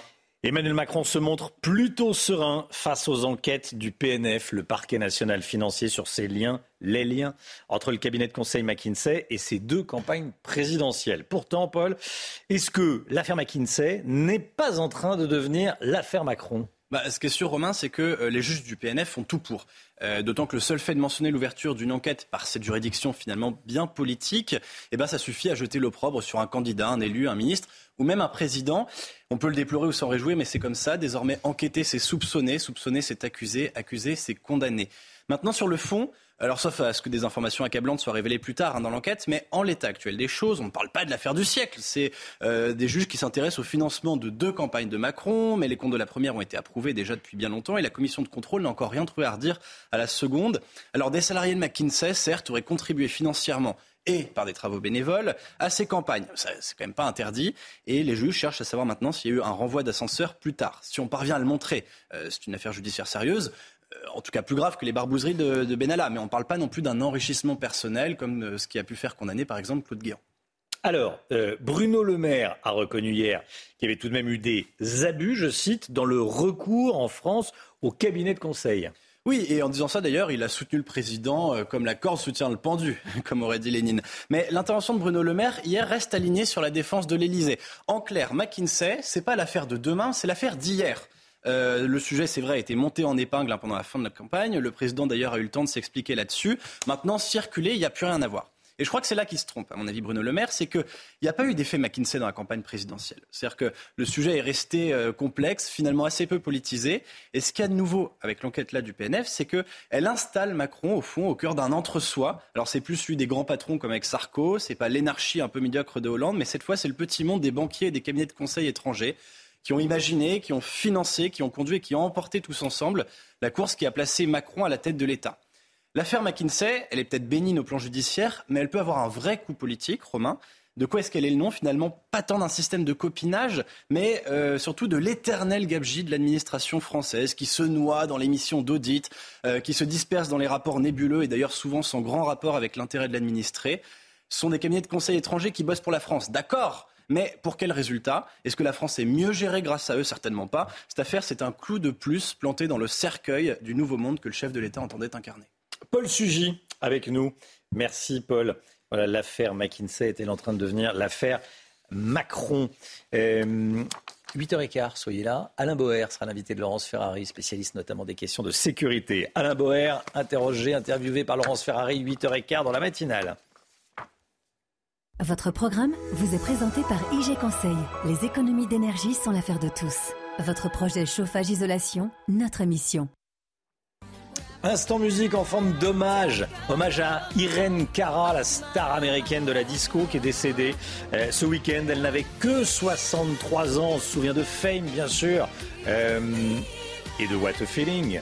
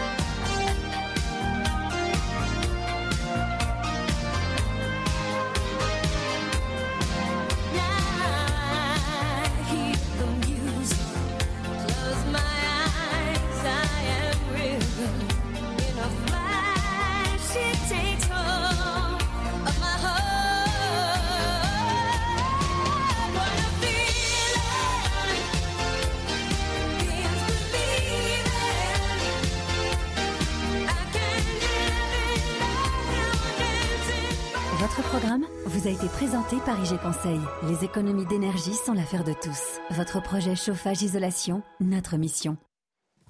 Voilà, ça réveille, hein, What a Feeling, euh, Ah chanté par Irène Ça met Cara. la banane, ça met le Voilà. peps. Ça, ça fonctionne encore, comme on dit.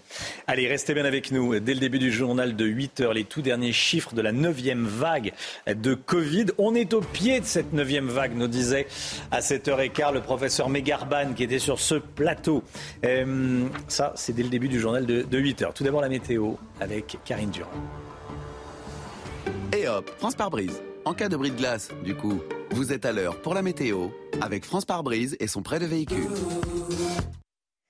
Une France coupée en deux avec des conditions très automnales sur l'Est, avec cette perturbation pluvieuse, neigeuse qui s'installe pour une grande partie de la journée, avec de fortes pluies orageuses en direction euh, des Cévennes et de plus en plus vers la Provence au cours de l'après-midi. De la neige au-delà de 1200 mètres sur les Pyrénées, sur le Massif central et sur les Alpes un petit peu plus tard dans l'après-midi. Ça s'améliore progressivement à l'ouest, parfois quelques averses sur les plages, mais globalement le soleil est de retour sur la Bretagne, la Normandie, sur l'ouest et sur une partie euh, du bassin euh, parisien. Les températures, elles, baissent un peu, surtout au sud. hein. On perd 1 à 2 degrés par rapport euh, à la veille, entre 8 et 9 sur la Haute-Loire par exemple, jusqu'à 16 en direction d'Ajaccio, 11 pour Paris et 13 pour la pointe du Finistère. La journée de demain sera un peu plus calme, moins de pluie, un temps calme, sec, mais avec beaucoup de brouillard le matin qui auront du mal à se dissiper, en particulier sur l'est du pays. Ils pourront résister une partie de la journée. On a encore des averses parfois orageuses sur les Pyrénées, de la neige au-delà de 1000 mètres également sur le massif pyrénéen. Et les températures continuent à baisser chaque jour un peu plus. Et hop, France par brise. Malgré votre bris de glace, du coup, vous étiez à l'heure pour la météo avec France par brise et son prêt de véhicule. CNews, il est bientôt 8 heures. Merci d'être avec nous. Merci d'avoir choisi euh, CNews pour démarrer cette journée. L'équipe de la matinale est là. On est avec Chana Lousteau, Gauthier Lebret, Paul Sugy et Lomic Guillot. Beaucoup d'actualités, euh, évidemment, aujourd'hui. Déjà, la neuvième vague de Covid. Elle se profile, cette neuvième vague. Les indicateurs sont tous dans le rouge à moins d'un mois de Noël. Une reprise épidémique à laquelle s'ajoutent la grippe et la bronchiolite.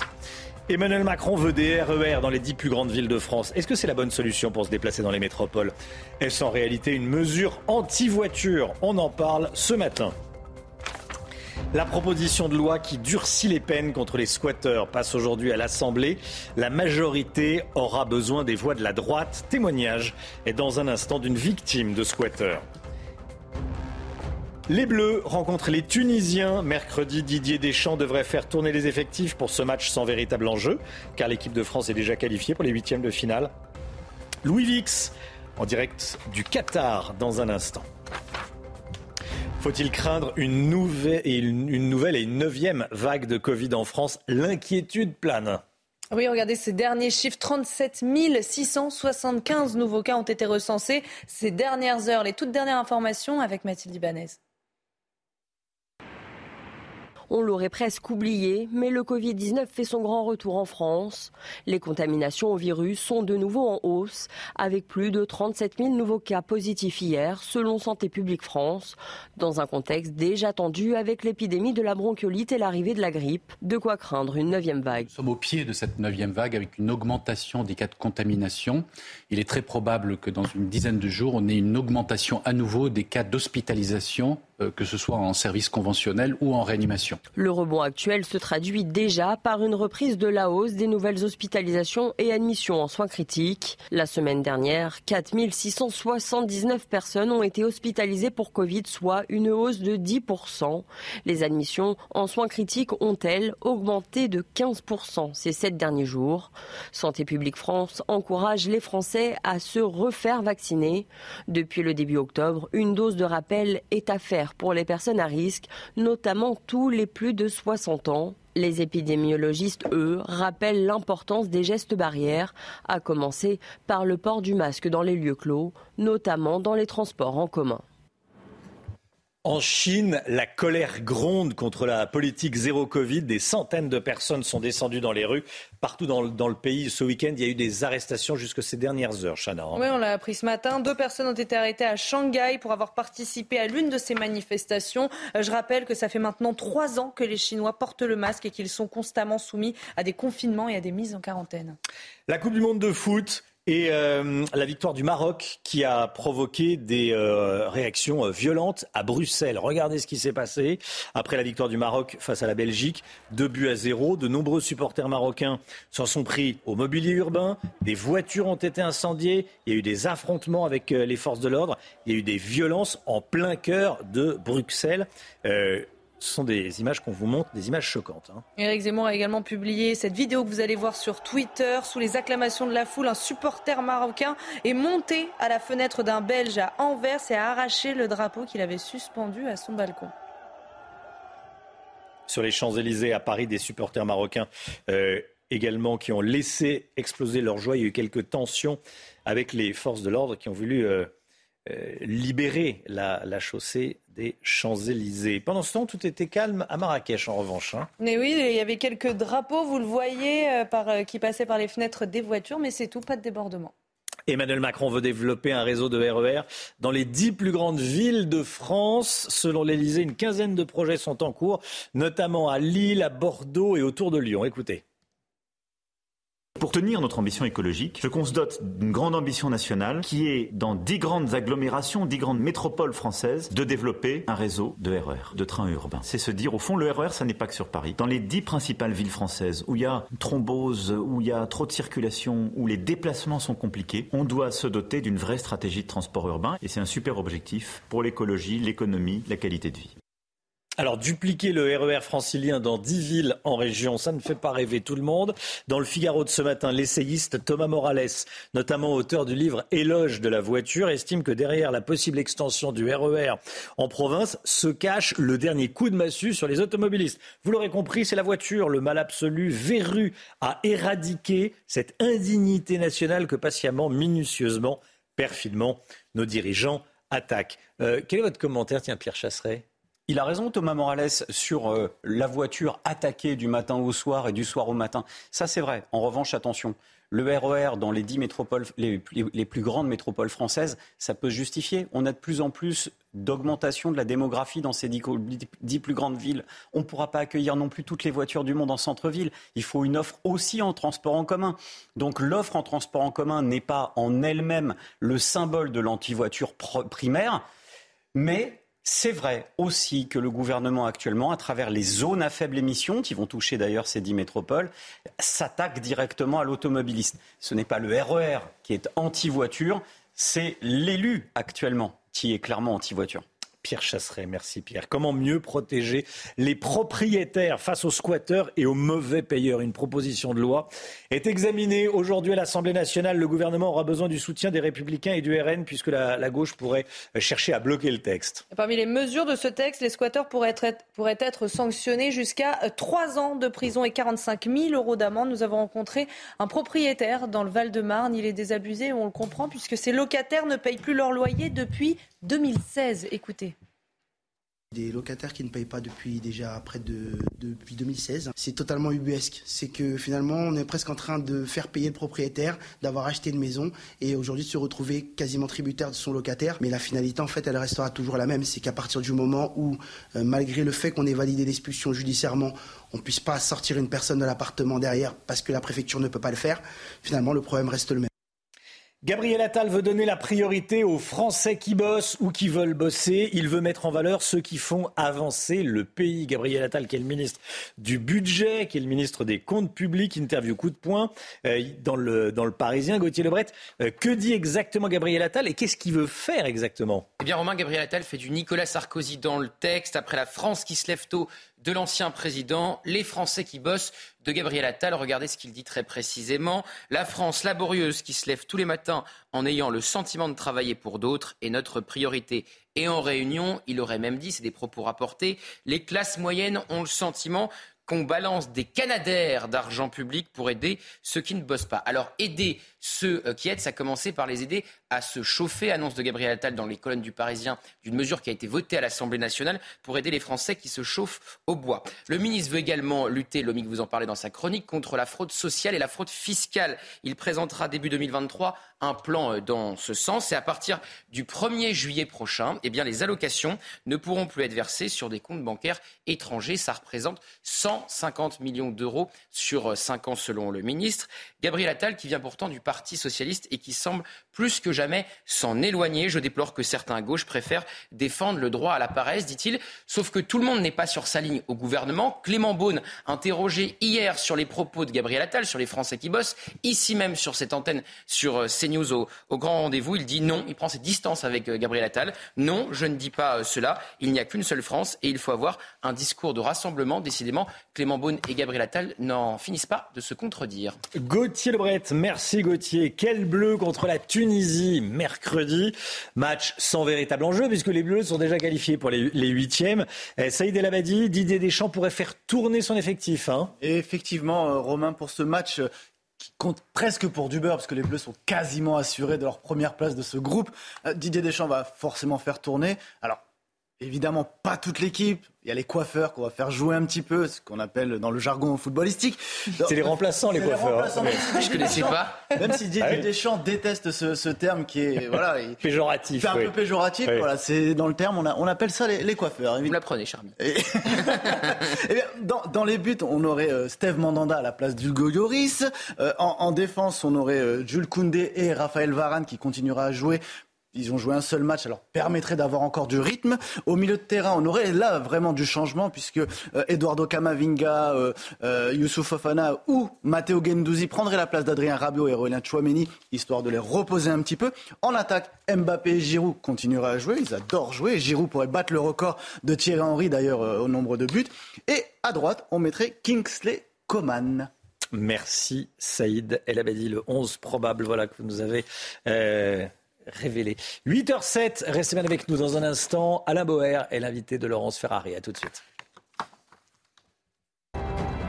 Rendez-vous avec Pascal Pro dans l'heure des pros, du lundi au vendredi de 9h à 10h30.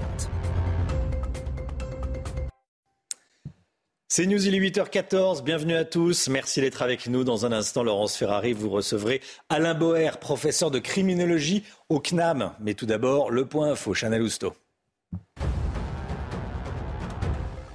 Limiter la hausse du prix des billets de train à 5% en moyenne. Jean-Pierre Farandou, le patron de la SNCF, le confirme ce matin dans le Figaro. En clair, certains billets augmenteront, d'autres non. Pas touche au tarif des Ouigo, ni au tarif plafonné par les cartes avantages. En revanche, pour les trajets très demandés, comme les Paris-Lyon, le prix en première augmentera.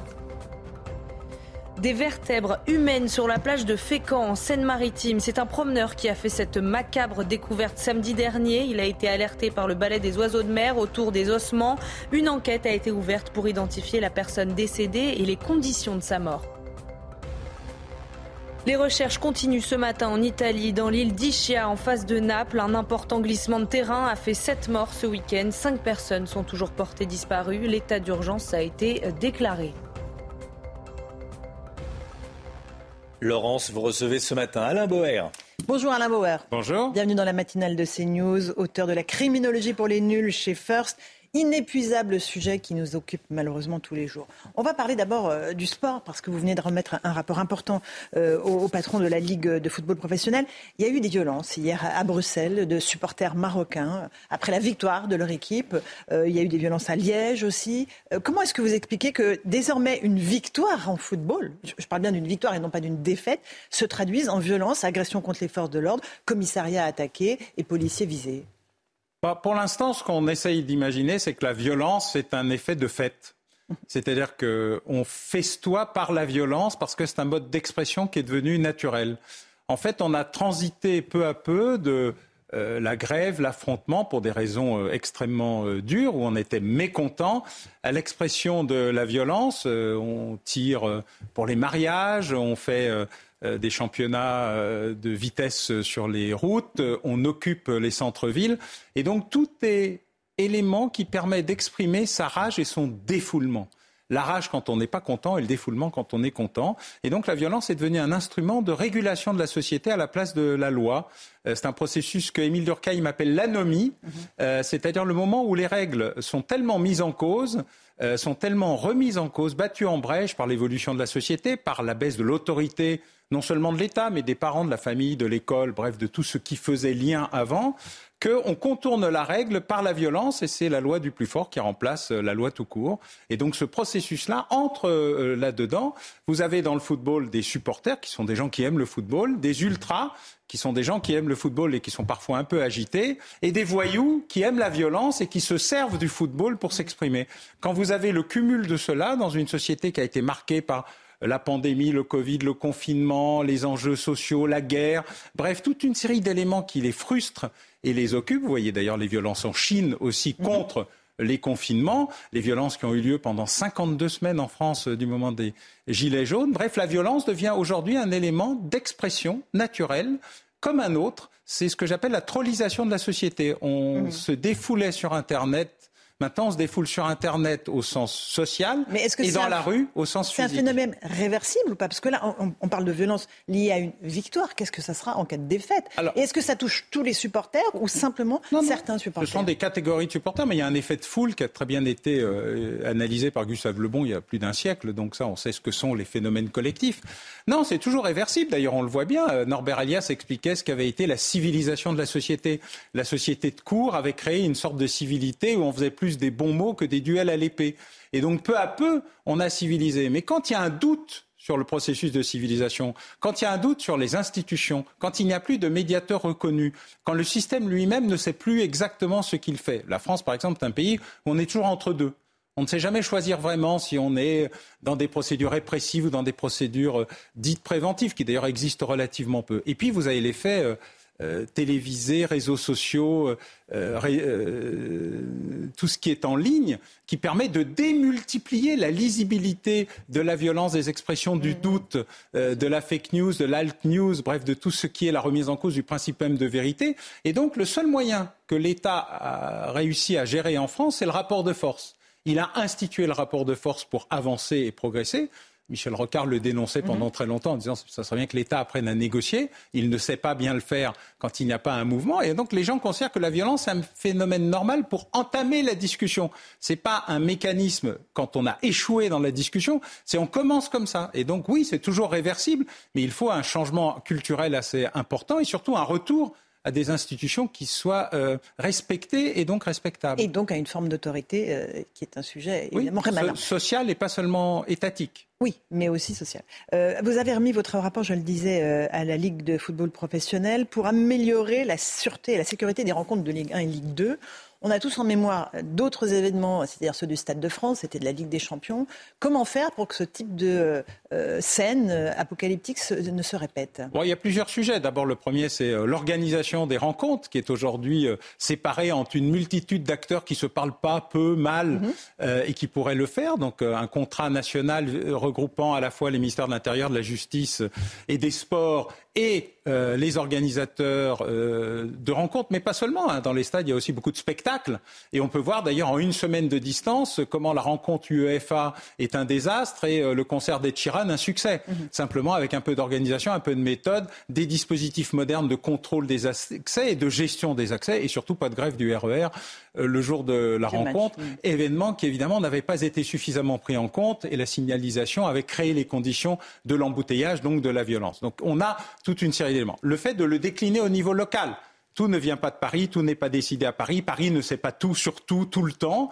Et donc, il y a un processus qui peut avancer. Enfin, faire en sorte que les supporters deviennent des partenaires et pas des adversaires. Aujourd'hui, ils sont punis collectivement, ils sont interdits de toute une série de manifestations, y compris avec les fumigènes qui pourraient être rétablis d'une manière contrôlée. Bref, dialoguer avec eux, ouvrir le dialogue et le partenariat plutôt que la punition et la sanction collective. Mais ça veut dire aussi sanctionner individuellement les voyous, ceux qui n'aiment pas le football, mais qui s'en servent pour la violence, mhm. pas les supporters, ni même les ulzés ultras, qui ont une vision très festive, voire même très agitée parfois euh, des rencontres de football et sur lesquelles on pourrait trouver des points de discussion et d'accord, ce qui est souvent le cas d'ailleurs au niveau des clubs, mais où euh, l'État a une vision beaucoup plus euh, répressive peut-être du sujet, parce qu'il a en mémoire ce que vous avez indiqué, le Stade, de, France. le Stade de France, et qu'il a besoin de préparer les Jeux Olympiques, la Coupe du Monde de rugby.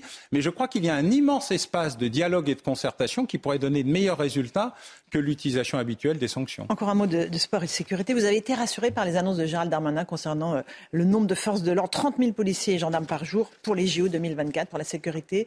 Il y aura, vous disiez, il faut sanctionner les voyous. Là, il y aura du policier. Ah, Gérald Darmanin, il a parfaitement pris en compte la problématique de ça, comme le préfet de, de police. Le problème, c'est euh, pendant ce temps-là, le comité d'organisation des Jeux Olympiques fait comme si la sécurité n'était pas toujours un sujet essentiel et on ne peut pas vivre avec ces deux visions de on va en mettre plein les yeux à tout le monde avec une cérémonie d'ouverture des Jeux qui reste aujourd'hui encore une interrogation, pour ne pas dire plus, euh, et puis un immense besoin de forces de sécurité privées qui n'existent pas sur le territoire, sur lequel va falloir faire un immense effort de, de mobilisation. Je crois que le ministère de l'Intérieur ou la préfecture de police ont parfaitement pris en compte les dures réalités de ce qu'allaient être les enjeux mmh. euh, des Jeux, y compris prendre en compte des problématiques comme euh, le, les enjeux des drones, qui mettent en cause la, la nouvelle dimension Gérald de la sécurité. Darmanin a évoqué les drones, il était à, à la Coupe du Monde de foot au Qatar, il dit l'attaque par les drones, c'est la principale menace terroriste aujourd'hui. C'est-à-dire un drone chargé d'explosifs qui reste sur une foule. Oui, ou peu d'explosifs et beaucoup d'autres oui. sujets, parce que ça fait beaucoup de plaisir, et surtout un mouvement de foule. Le problème est plus le mouvement de foule que le drone en tant que tel.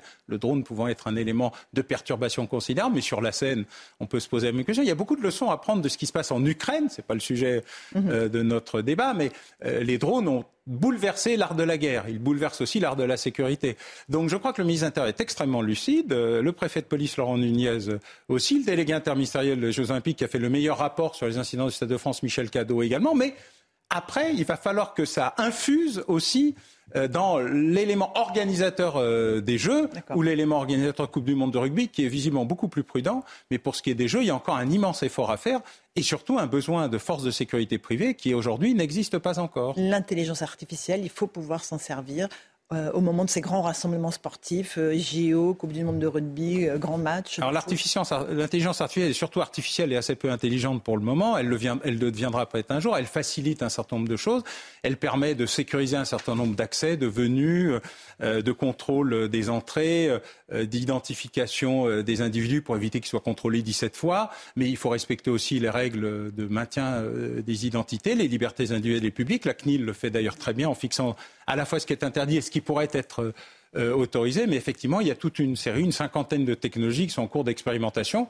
Là, à part euh, le COJO et la délégation à la sécurité des Jeux du préfet Coury, donc il y a un gros travail qui est en cours de réalisation, mais il faudra que tout ceci rentre dans les clous aussi. Hein.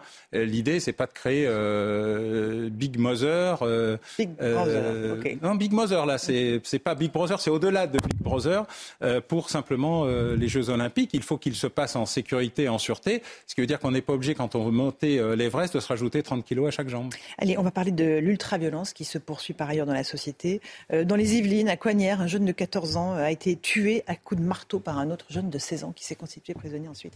Il n'y a pas de limite à la violence aujourd'hui ah, il n'y a, jamais eu de limite à la violence. Hein. Si vous vous retrouvez dans le passé, vous prenez un vieux journal des 1900, vous regardez les Apaches, ils avaient entre 14 et 16 ans, ils se surinaient au couteau, le surin étant une arme blanche. Donc euh, on a simplement un retour de cycle très impressionnant depuis une vingtaine d'années sur ce qu'est l'homicide et la tentative d'homicide. La violence, les bagarres, font partie, euh, je dirais, de la vie des bandes, des groupes, de l'adolescence, des hormones. On peut se raconter tout ce qu'on veut. Il y a une féminisation qui est nouvelle, mm -hmm. qu'il ne faut pas sous-estimer. Hein, de ce point de vue-là, euh, de bandes de filles? La parité progresse, euh, bizarrement, mais elle progresse, de bandes de filles entre elles, de bandes de filles contre elles et de bandes de filles qui tapent les garçons. Donc euh, on est dans un process de féminisation assez, assez important. Et puis, euh, il y a ce retour à l'homicide et à la tentative d'homicide qui dépasse la bagarre, c'est-à-dire aller jusqu'à la mort comme un phénomène naturel, normal, euh, la poursuite de la bagarre par d'autres moyens. Et là, il y a un renversement de tendance, puisque si les homicides ont été pendant longtemps contenus en France avec une grosse poussée euh, après les attentats de 2015-2016, c'est-à-dire Stade de France, Bataclan, Nice, ils ne sont jamais redescendus. C'est-à-dire que ce qui était un accident, entre guillemets, terroriste et statistique n'est jamais retombé ensuite. On est remonté à un niveau assez élevé et surtout les tentatives d'homicide euh, sont à un niveau extraordinairement élevé, puisqu'au cours des trois dernières années, confinement compris, on est au plus haut niveau depuis 50 ans.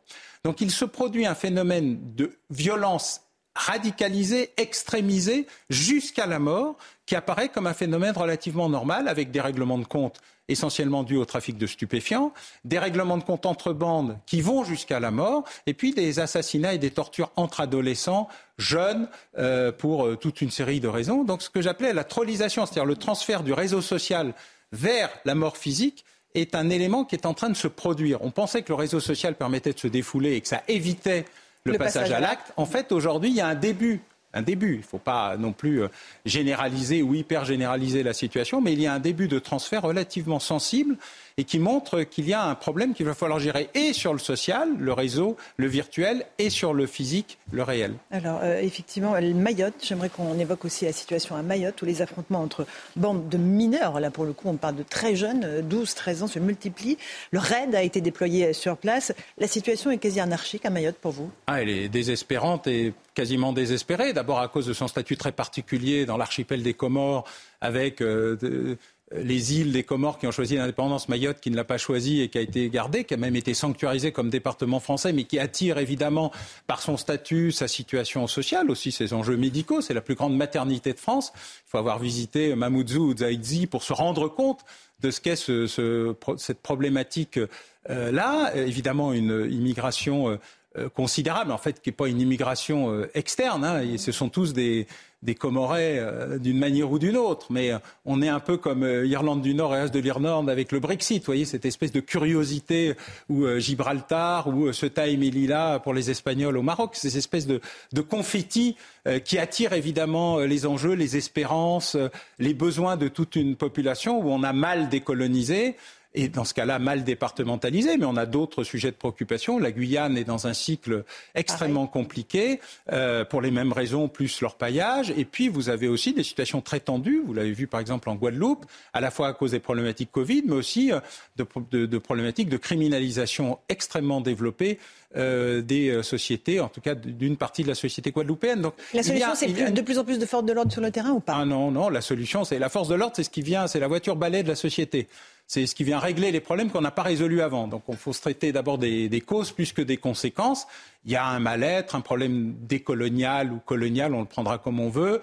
Il y a un problème de respect, il y a un problème aussi euh, d'animation locale, euh, de développement économique et social, et d'ordre et d'autorité qui fait partie de l'enjeu. Ce n'est pas juste l'autorité et juste la répression. On ne peut pas la supprimer.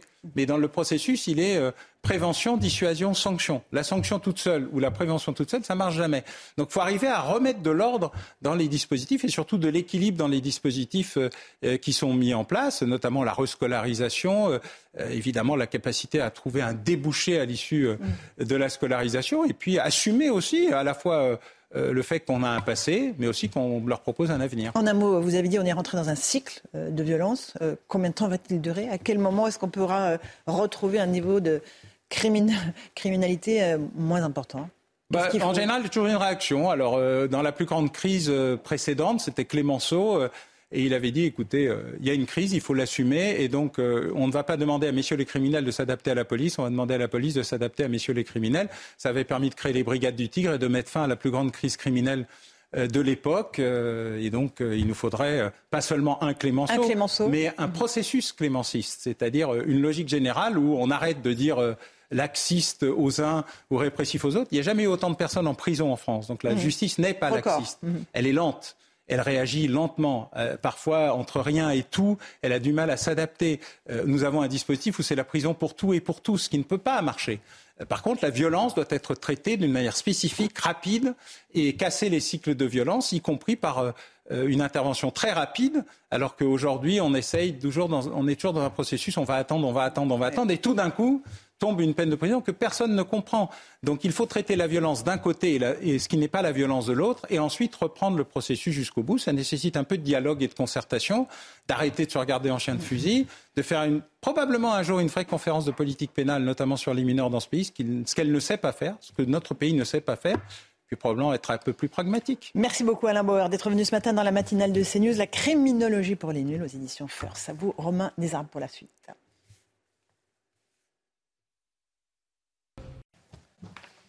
C'est News, il est 8h30. Merci à vous, Laurence Ferrari, et à votre invité, Alain Bauer. Il a été question notamment de ce qui s'est passé euh, à Coignères dans cette interview d'Alain Bauer. Cette rixe euh, qui a euh, abouti à la mort d'un garçon de 14 ans seulement dans les Yvelines, symbole de l'ultraviolence chez certains en France. Un suspect de 16 ans a passé la nuit en garde à vue. Il s'était présenté de lui-même au commissariat d'Argenteuil hier, commissariat que vous voyez sur ces images tournées ce matin par nos équipes. la victime a reçu plusieurs coups de marteau à la tête pendant un affrontement entre bandes rivales à Coignères, vous l'avez dit. La CRS 8, unité d'intervention spécialisée dans les violences urbaines, a été envoyée cette nuit euh, pour sécuriser la zone. Célia Judas. Au lendemain de ce drame à Coignères, l'émotion est toujours très vive pour le maire de la ville et les habitants. Voilà, c'est une situation qui est, qui est, dramatique, c'est l'horreur absolue. Euh, on est tous euh, ici à Coignères euh, choqués par cet événement. L'adolescent de 14 ans a été tué lors d'une rixe dans la nuit de samedi à dimanche, à l'issue d'une soirée de combat d'arts martiaux mixtes organisée dans un petit gymnase. La victime, venue de Morpa, ville voisine de 17 000 habitants, était présente avec son père à ce gala sportif, réunissant enfants et parents. Mais vers minuit, les deux bandes de jeunes s'affrontent en dehors de l'établissement. Celle du quartier des Friches de Morpa contre celle des marchands de Coignères.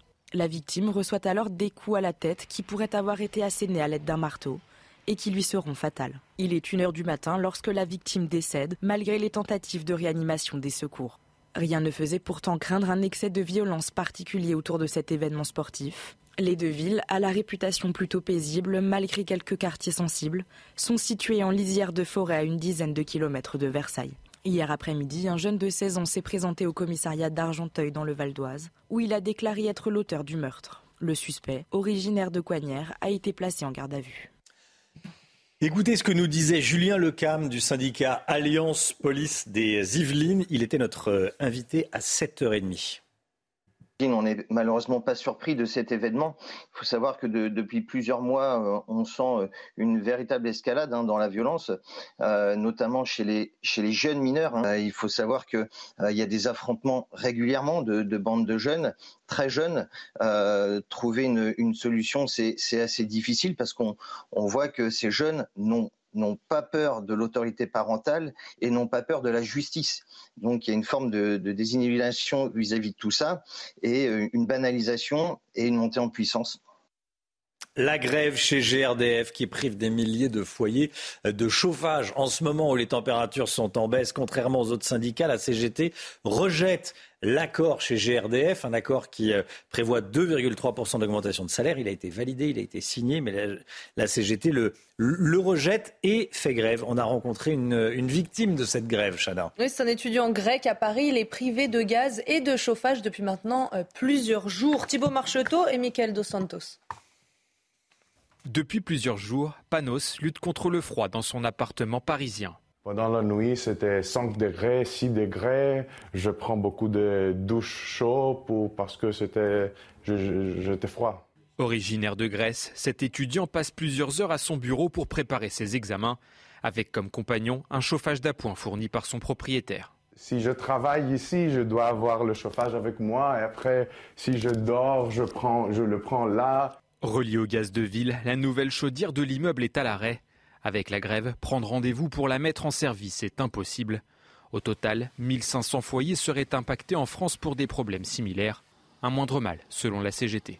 On aurait pu faire le choix euh, de partir sur des gros réseaux et de couper 10, 12, 20 000, 30 000, 50 000 clients. On a fait le choix par la grève de, reprendre en main l'outil de travail et donc de ne pas pouvoir euh, délivrer de rendez-vous ou de travaux qui à un moment, je pense, euh, on en est conscient, embête les usagers. Selon la CGT, la direction de GRDF refuse le dialogue. La grève pourrait donc se poursuivre au-delà du 2 décembre. GRDF assure de son côté avoir dépêché des renforts pour aider les foyers sensibles, ceux avec des bébés ou des personnes âgées. La politique à présent, les militants écologistes ont commencé à voter pour élire la nouvelle dirigeante d'Europe Écologie Les Verts. Six femmes sont candidates. Les premiers résultats viennent de tomber. C'est la candidate soutenue par Julien Bayou qui arrive en tête, Marine Tondelier. La candidate soutenue par Sandrine Rousseau est loin derrière, à la troisième place. Gauthier Lebret avec nous. C'est une vraie défaite pour Sandrine Rousseau. Hein. Oui, c'est un sérieux coup dur pour euh, la députée écolo, effectivement, Romain, puisque vous l'avez dit, sa candidate Mélissa Camara, on va peut-être voir sa photo, n'arrive n'arrive que troisième avec 13,5% des voix. Très loin donc la candidate favorite de Julien Bayou qui a fait 47%. Qu'il est loin le temps de la primaire où Sandrine Rousseau n'était pas passé loin d'être candidate à la présidentielle le barbecue, le travail valeur de droite, le feuilleton Julien Bayou, l'absence de soutien à Yannick Jadot quand il s'est fait insulter à Sainte-Soline. Vous savez, quand les militants écolos étaient contre bassines, Julien Bayou avait eu sa voiture taguée de crevure et Sandrine Rousseau avait mis beaucoup de temps eh bien, à, Yannick Jadot pardon, avait eu sa voiture effectivement euh, taguée avec crevure et Sandrine Rousseau avait mis beaucoup de temps pour euh, le euh, soutenir. Alors même les militants écolos semblent lassés, fatigués de cette stratégie du coup d'éclat permanent, du buzz permanent sur euh, Twitter. Yannick Jadot, l'attaque dans les colonnes du euh, JDD. Nous voulons sortir de la politique euh, Twitter. Et puis, vous savez que l'avocate de Julien Bayou avait parlé d'instrumentalisation politique avec les accusations de Sandrine Rousseau. Eh bien, ça ne semble pas avoir marché si c'était le cas. Et puis, il y a une fracture idéologique très nette aussi hein, entre les pros et les anti-NUPES. C'est les anti-NUPES qui sont arrivés en tête, effectivement, avec cette élection, puisque Marine Tondelier ne ne veut pas d'une nouvelle alliance pour les européennes. Un jeu de société qui fait polémique à présent. Un jeu de société qui euh, vous propose de vous mettre dans la peau d'un militant euh, d'extrême gauche violent. Un jeu qui a été vendu un temps euh, sur le site de la FNAC, qu'il a retiré depuis. Michael Dos Santos, Clémence Barbier. Le début de la partie, des événements sont tirés au sort. Parmi eux, un groupe raciste organise une manifestation anti-réfugiés ou encore un polémiste islamophobe fait une séance de dédicace. Manifestation, blocage, action offensive, les militants vont alors s'organiser, gérer des imprévus comme une descente de fascistes, l'élection d'un maire d'extrême droite ou encore se préparer au combat.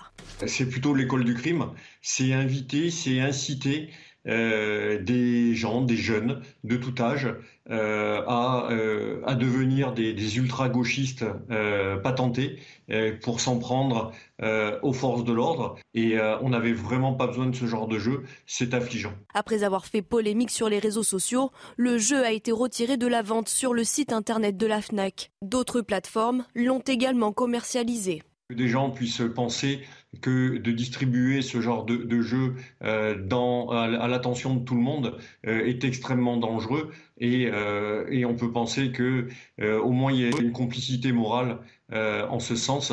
Antifa, le jeu a servi à former des militants fascistes pendant plus de deux ans avant d'être édité en septembre dernier.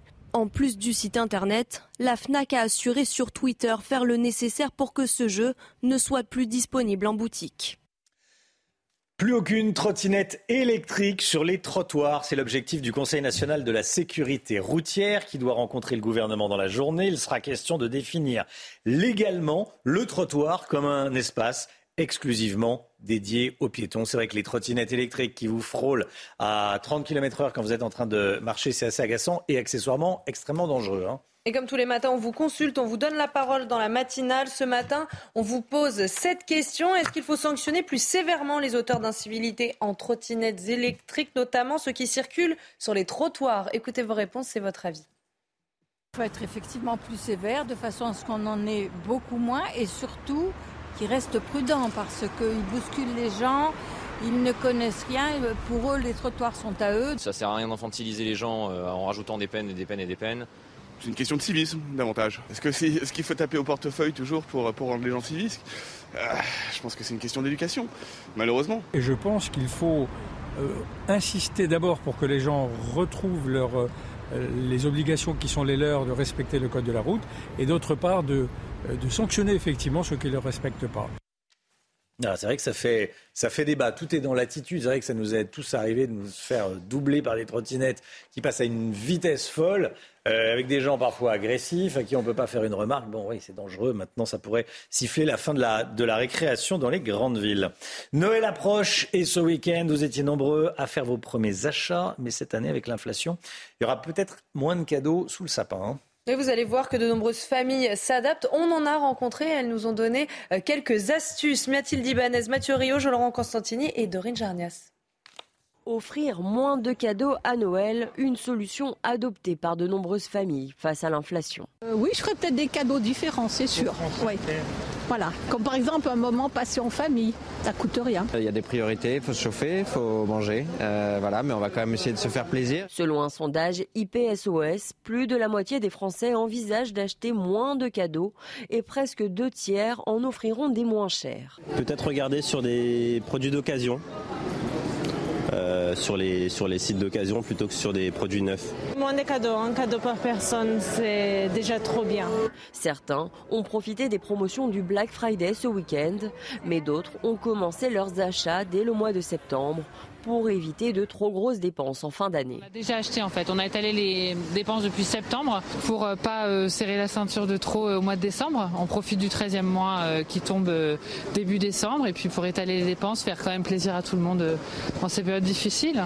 Cette année, 51% des Français se disent stressés par la charge financière des cadeaux de Noël, un record.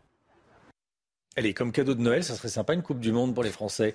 Hein euh, on parle de la Coupe du Monde, bien sûr. Kylian Mbappé affole les compteurs.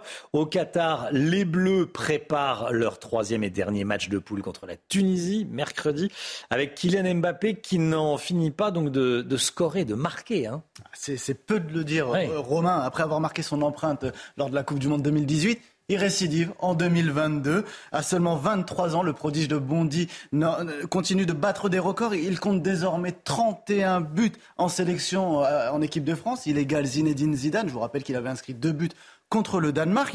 En Coupe du Monde, il en est à 7 réalisations au total. Il est le deuxième meilleur buteur en Coupe du Monde derrière Juste Fontaine et ses 13 buts à l'époque. De quoi l'imaginer peut-être battre le record de Miroslav Klose, l'Allemand, et ses 16 buts. Des statistiques incroyables qui lui permettent de recevoir les louanges de ses coéquipiers. Hein. Évidemment, les réactions étaient nombreuses mmh. chez les Bleus pour saluer le co-meilleur buteur actuel de la Coupe du Monde avec l'équatorien Ener Valencia, trois buts.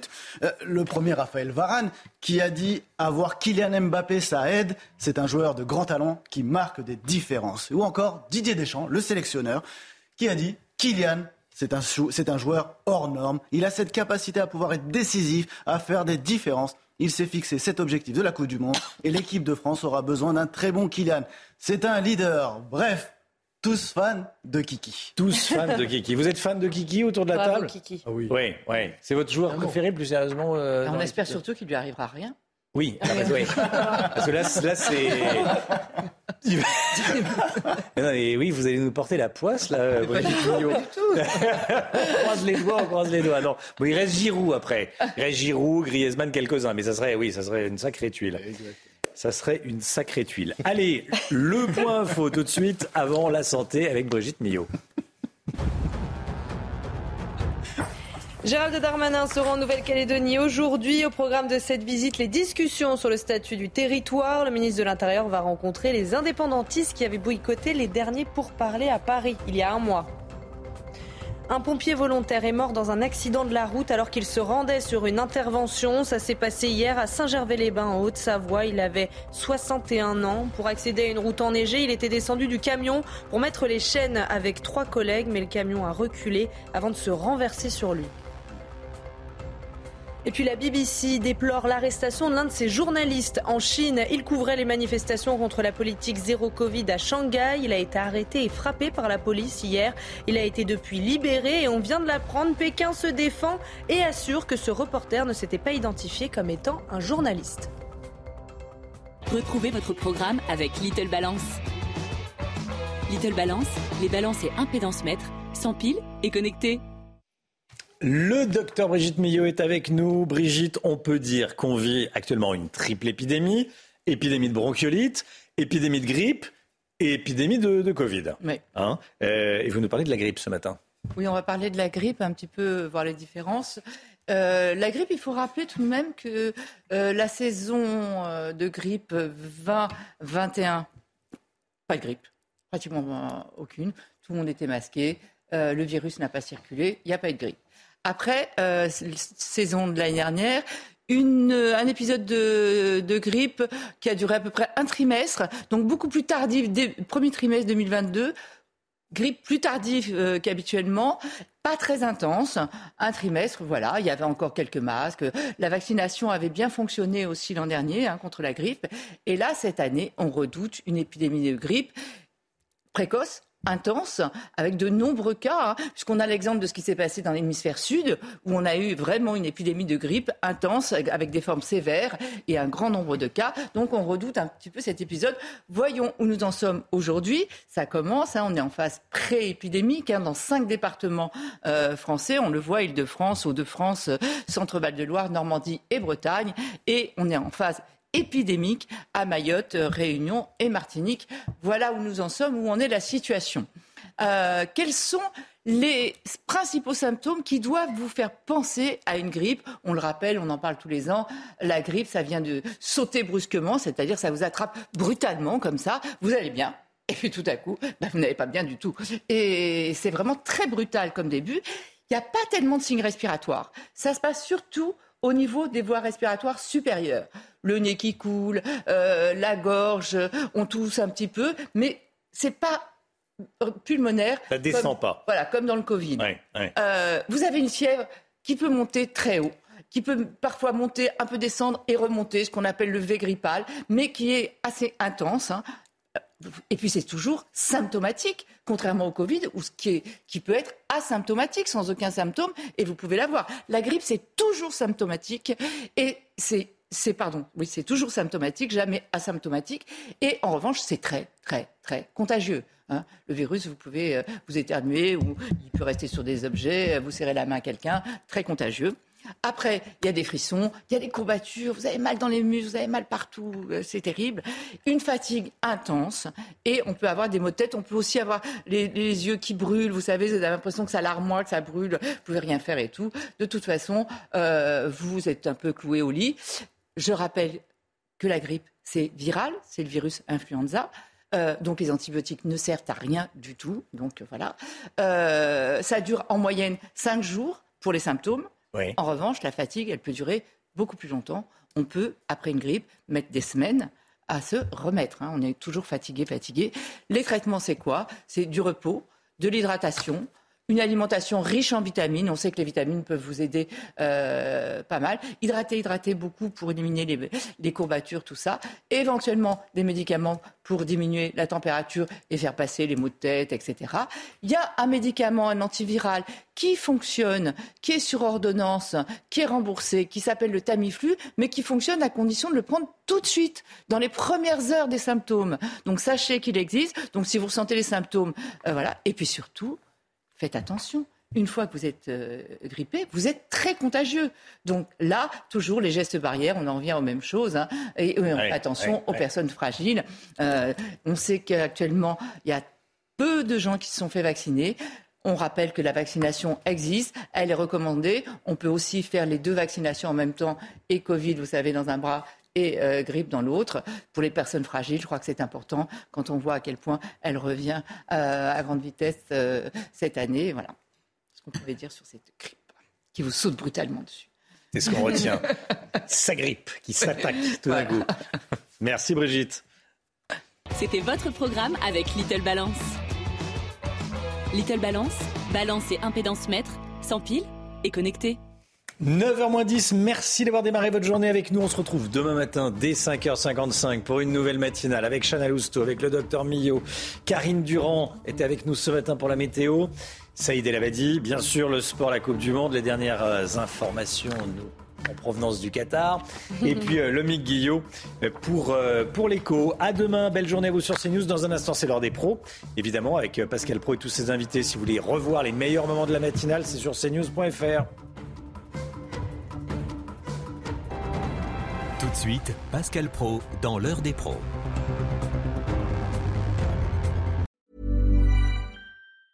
Hey, it's Danny Pellegrino from Everything Iconic.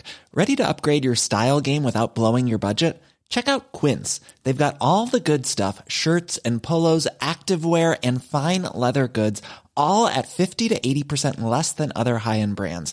And the best part? They're all about safe, ethical, and responsible manufacturing.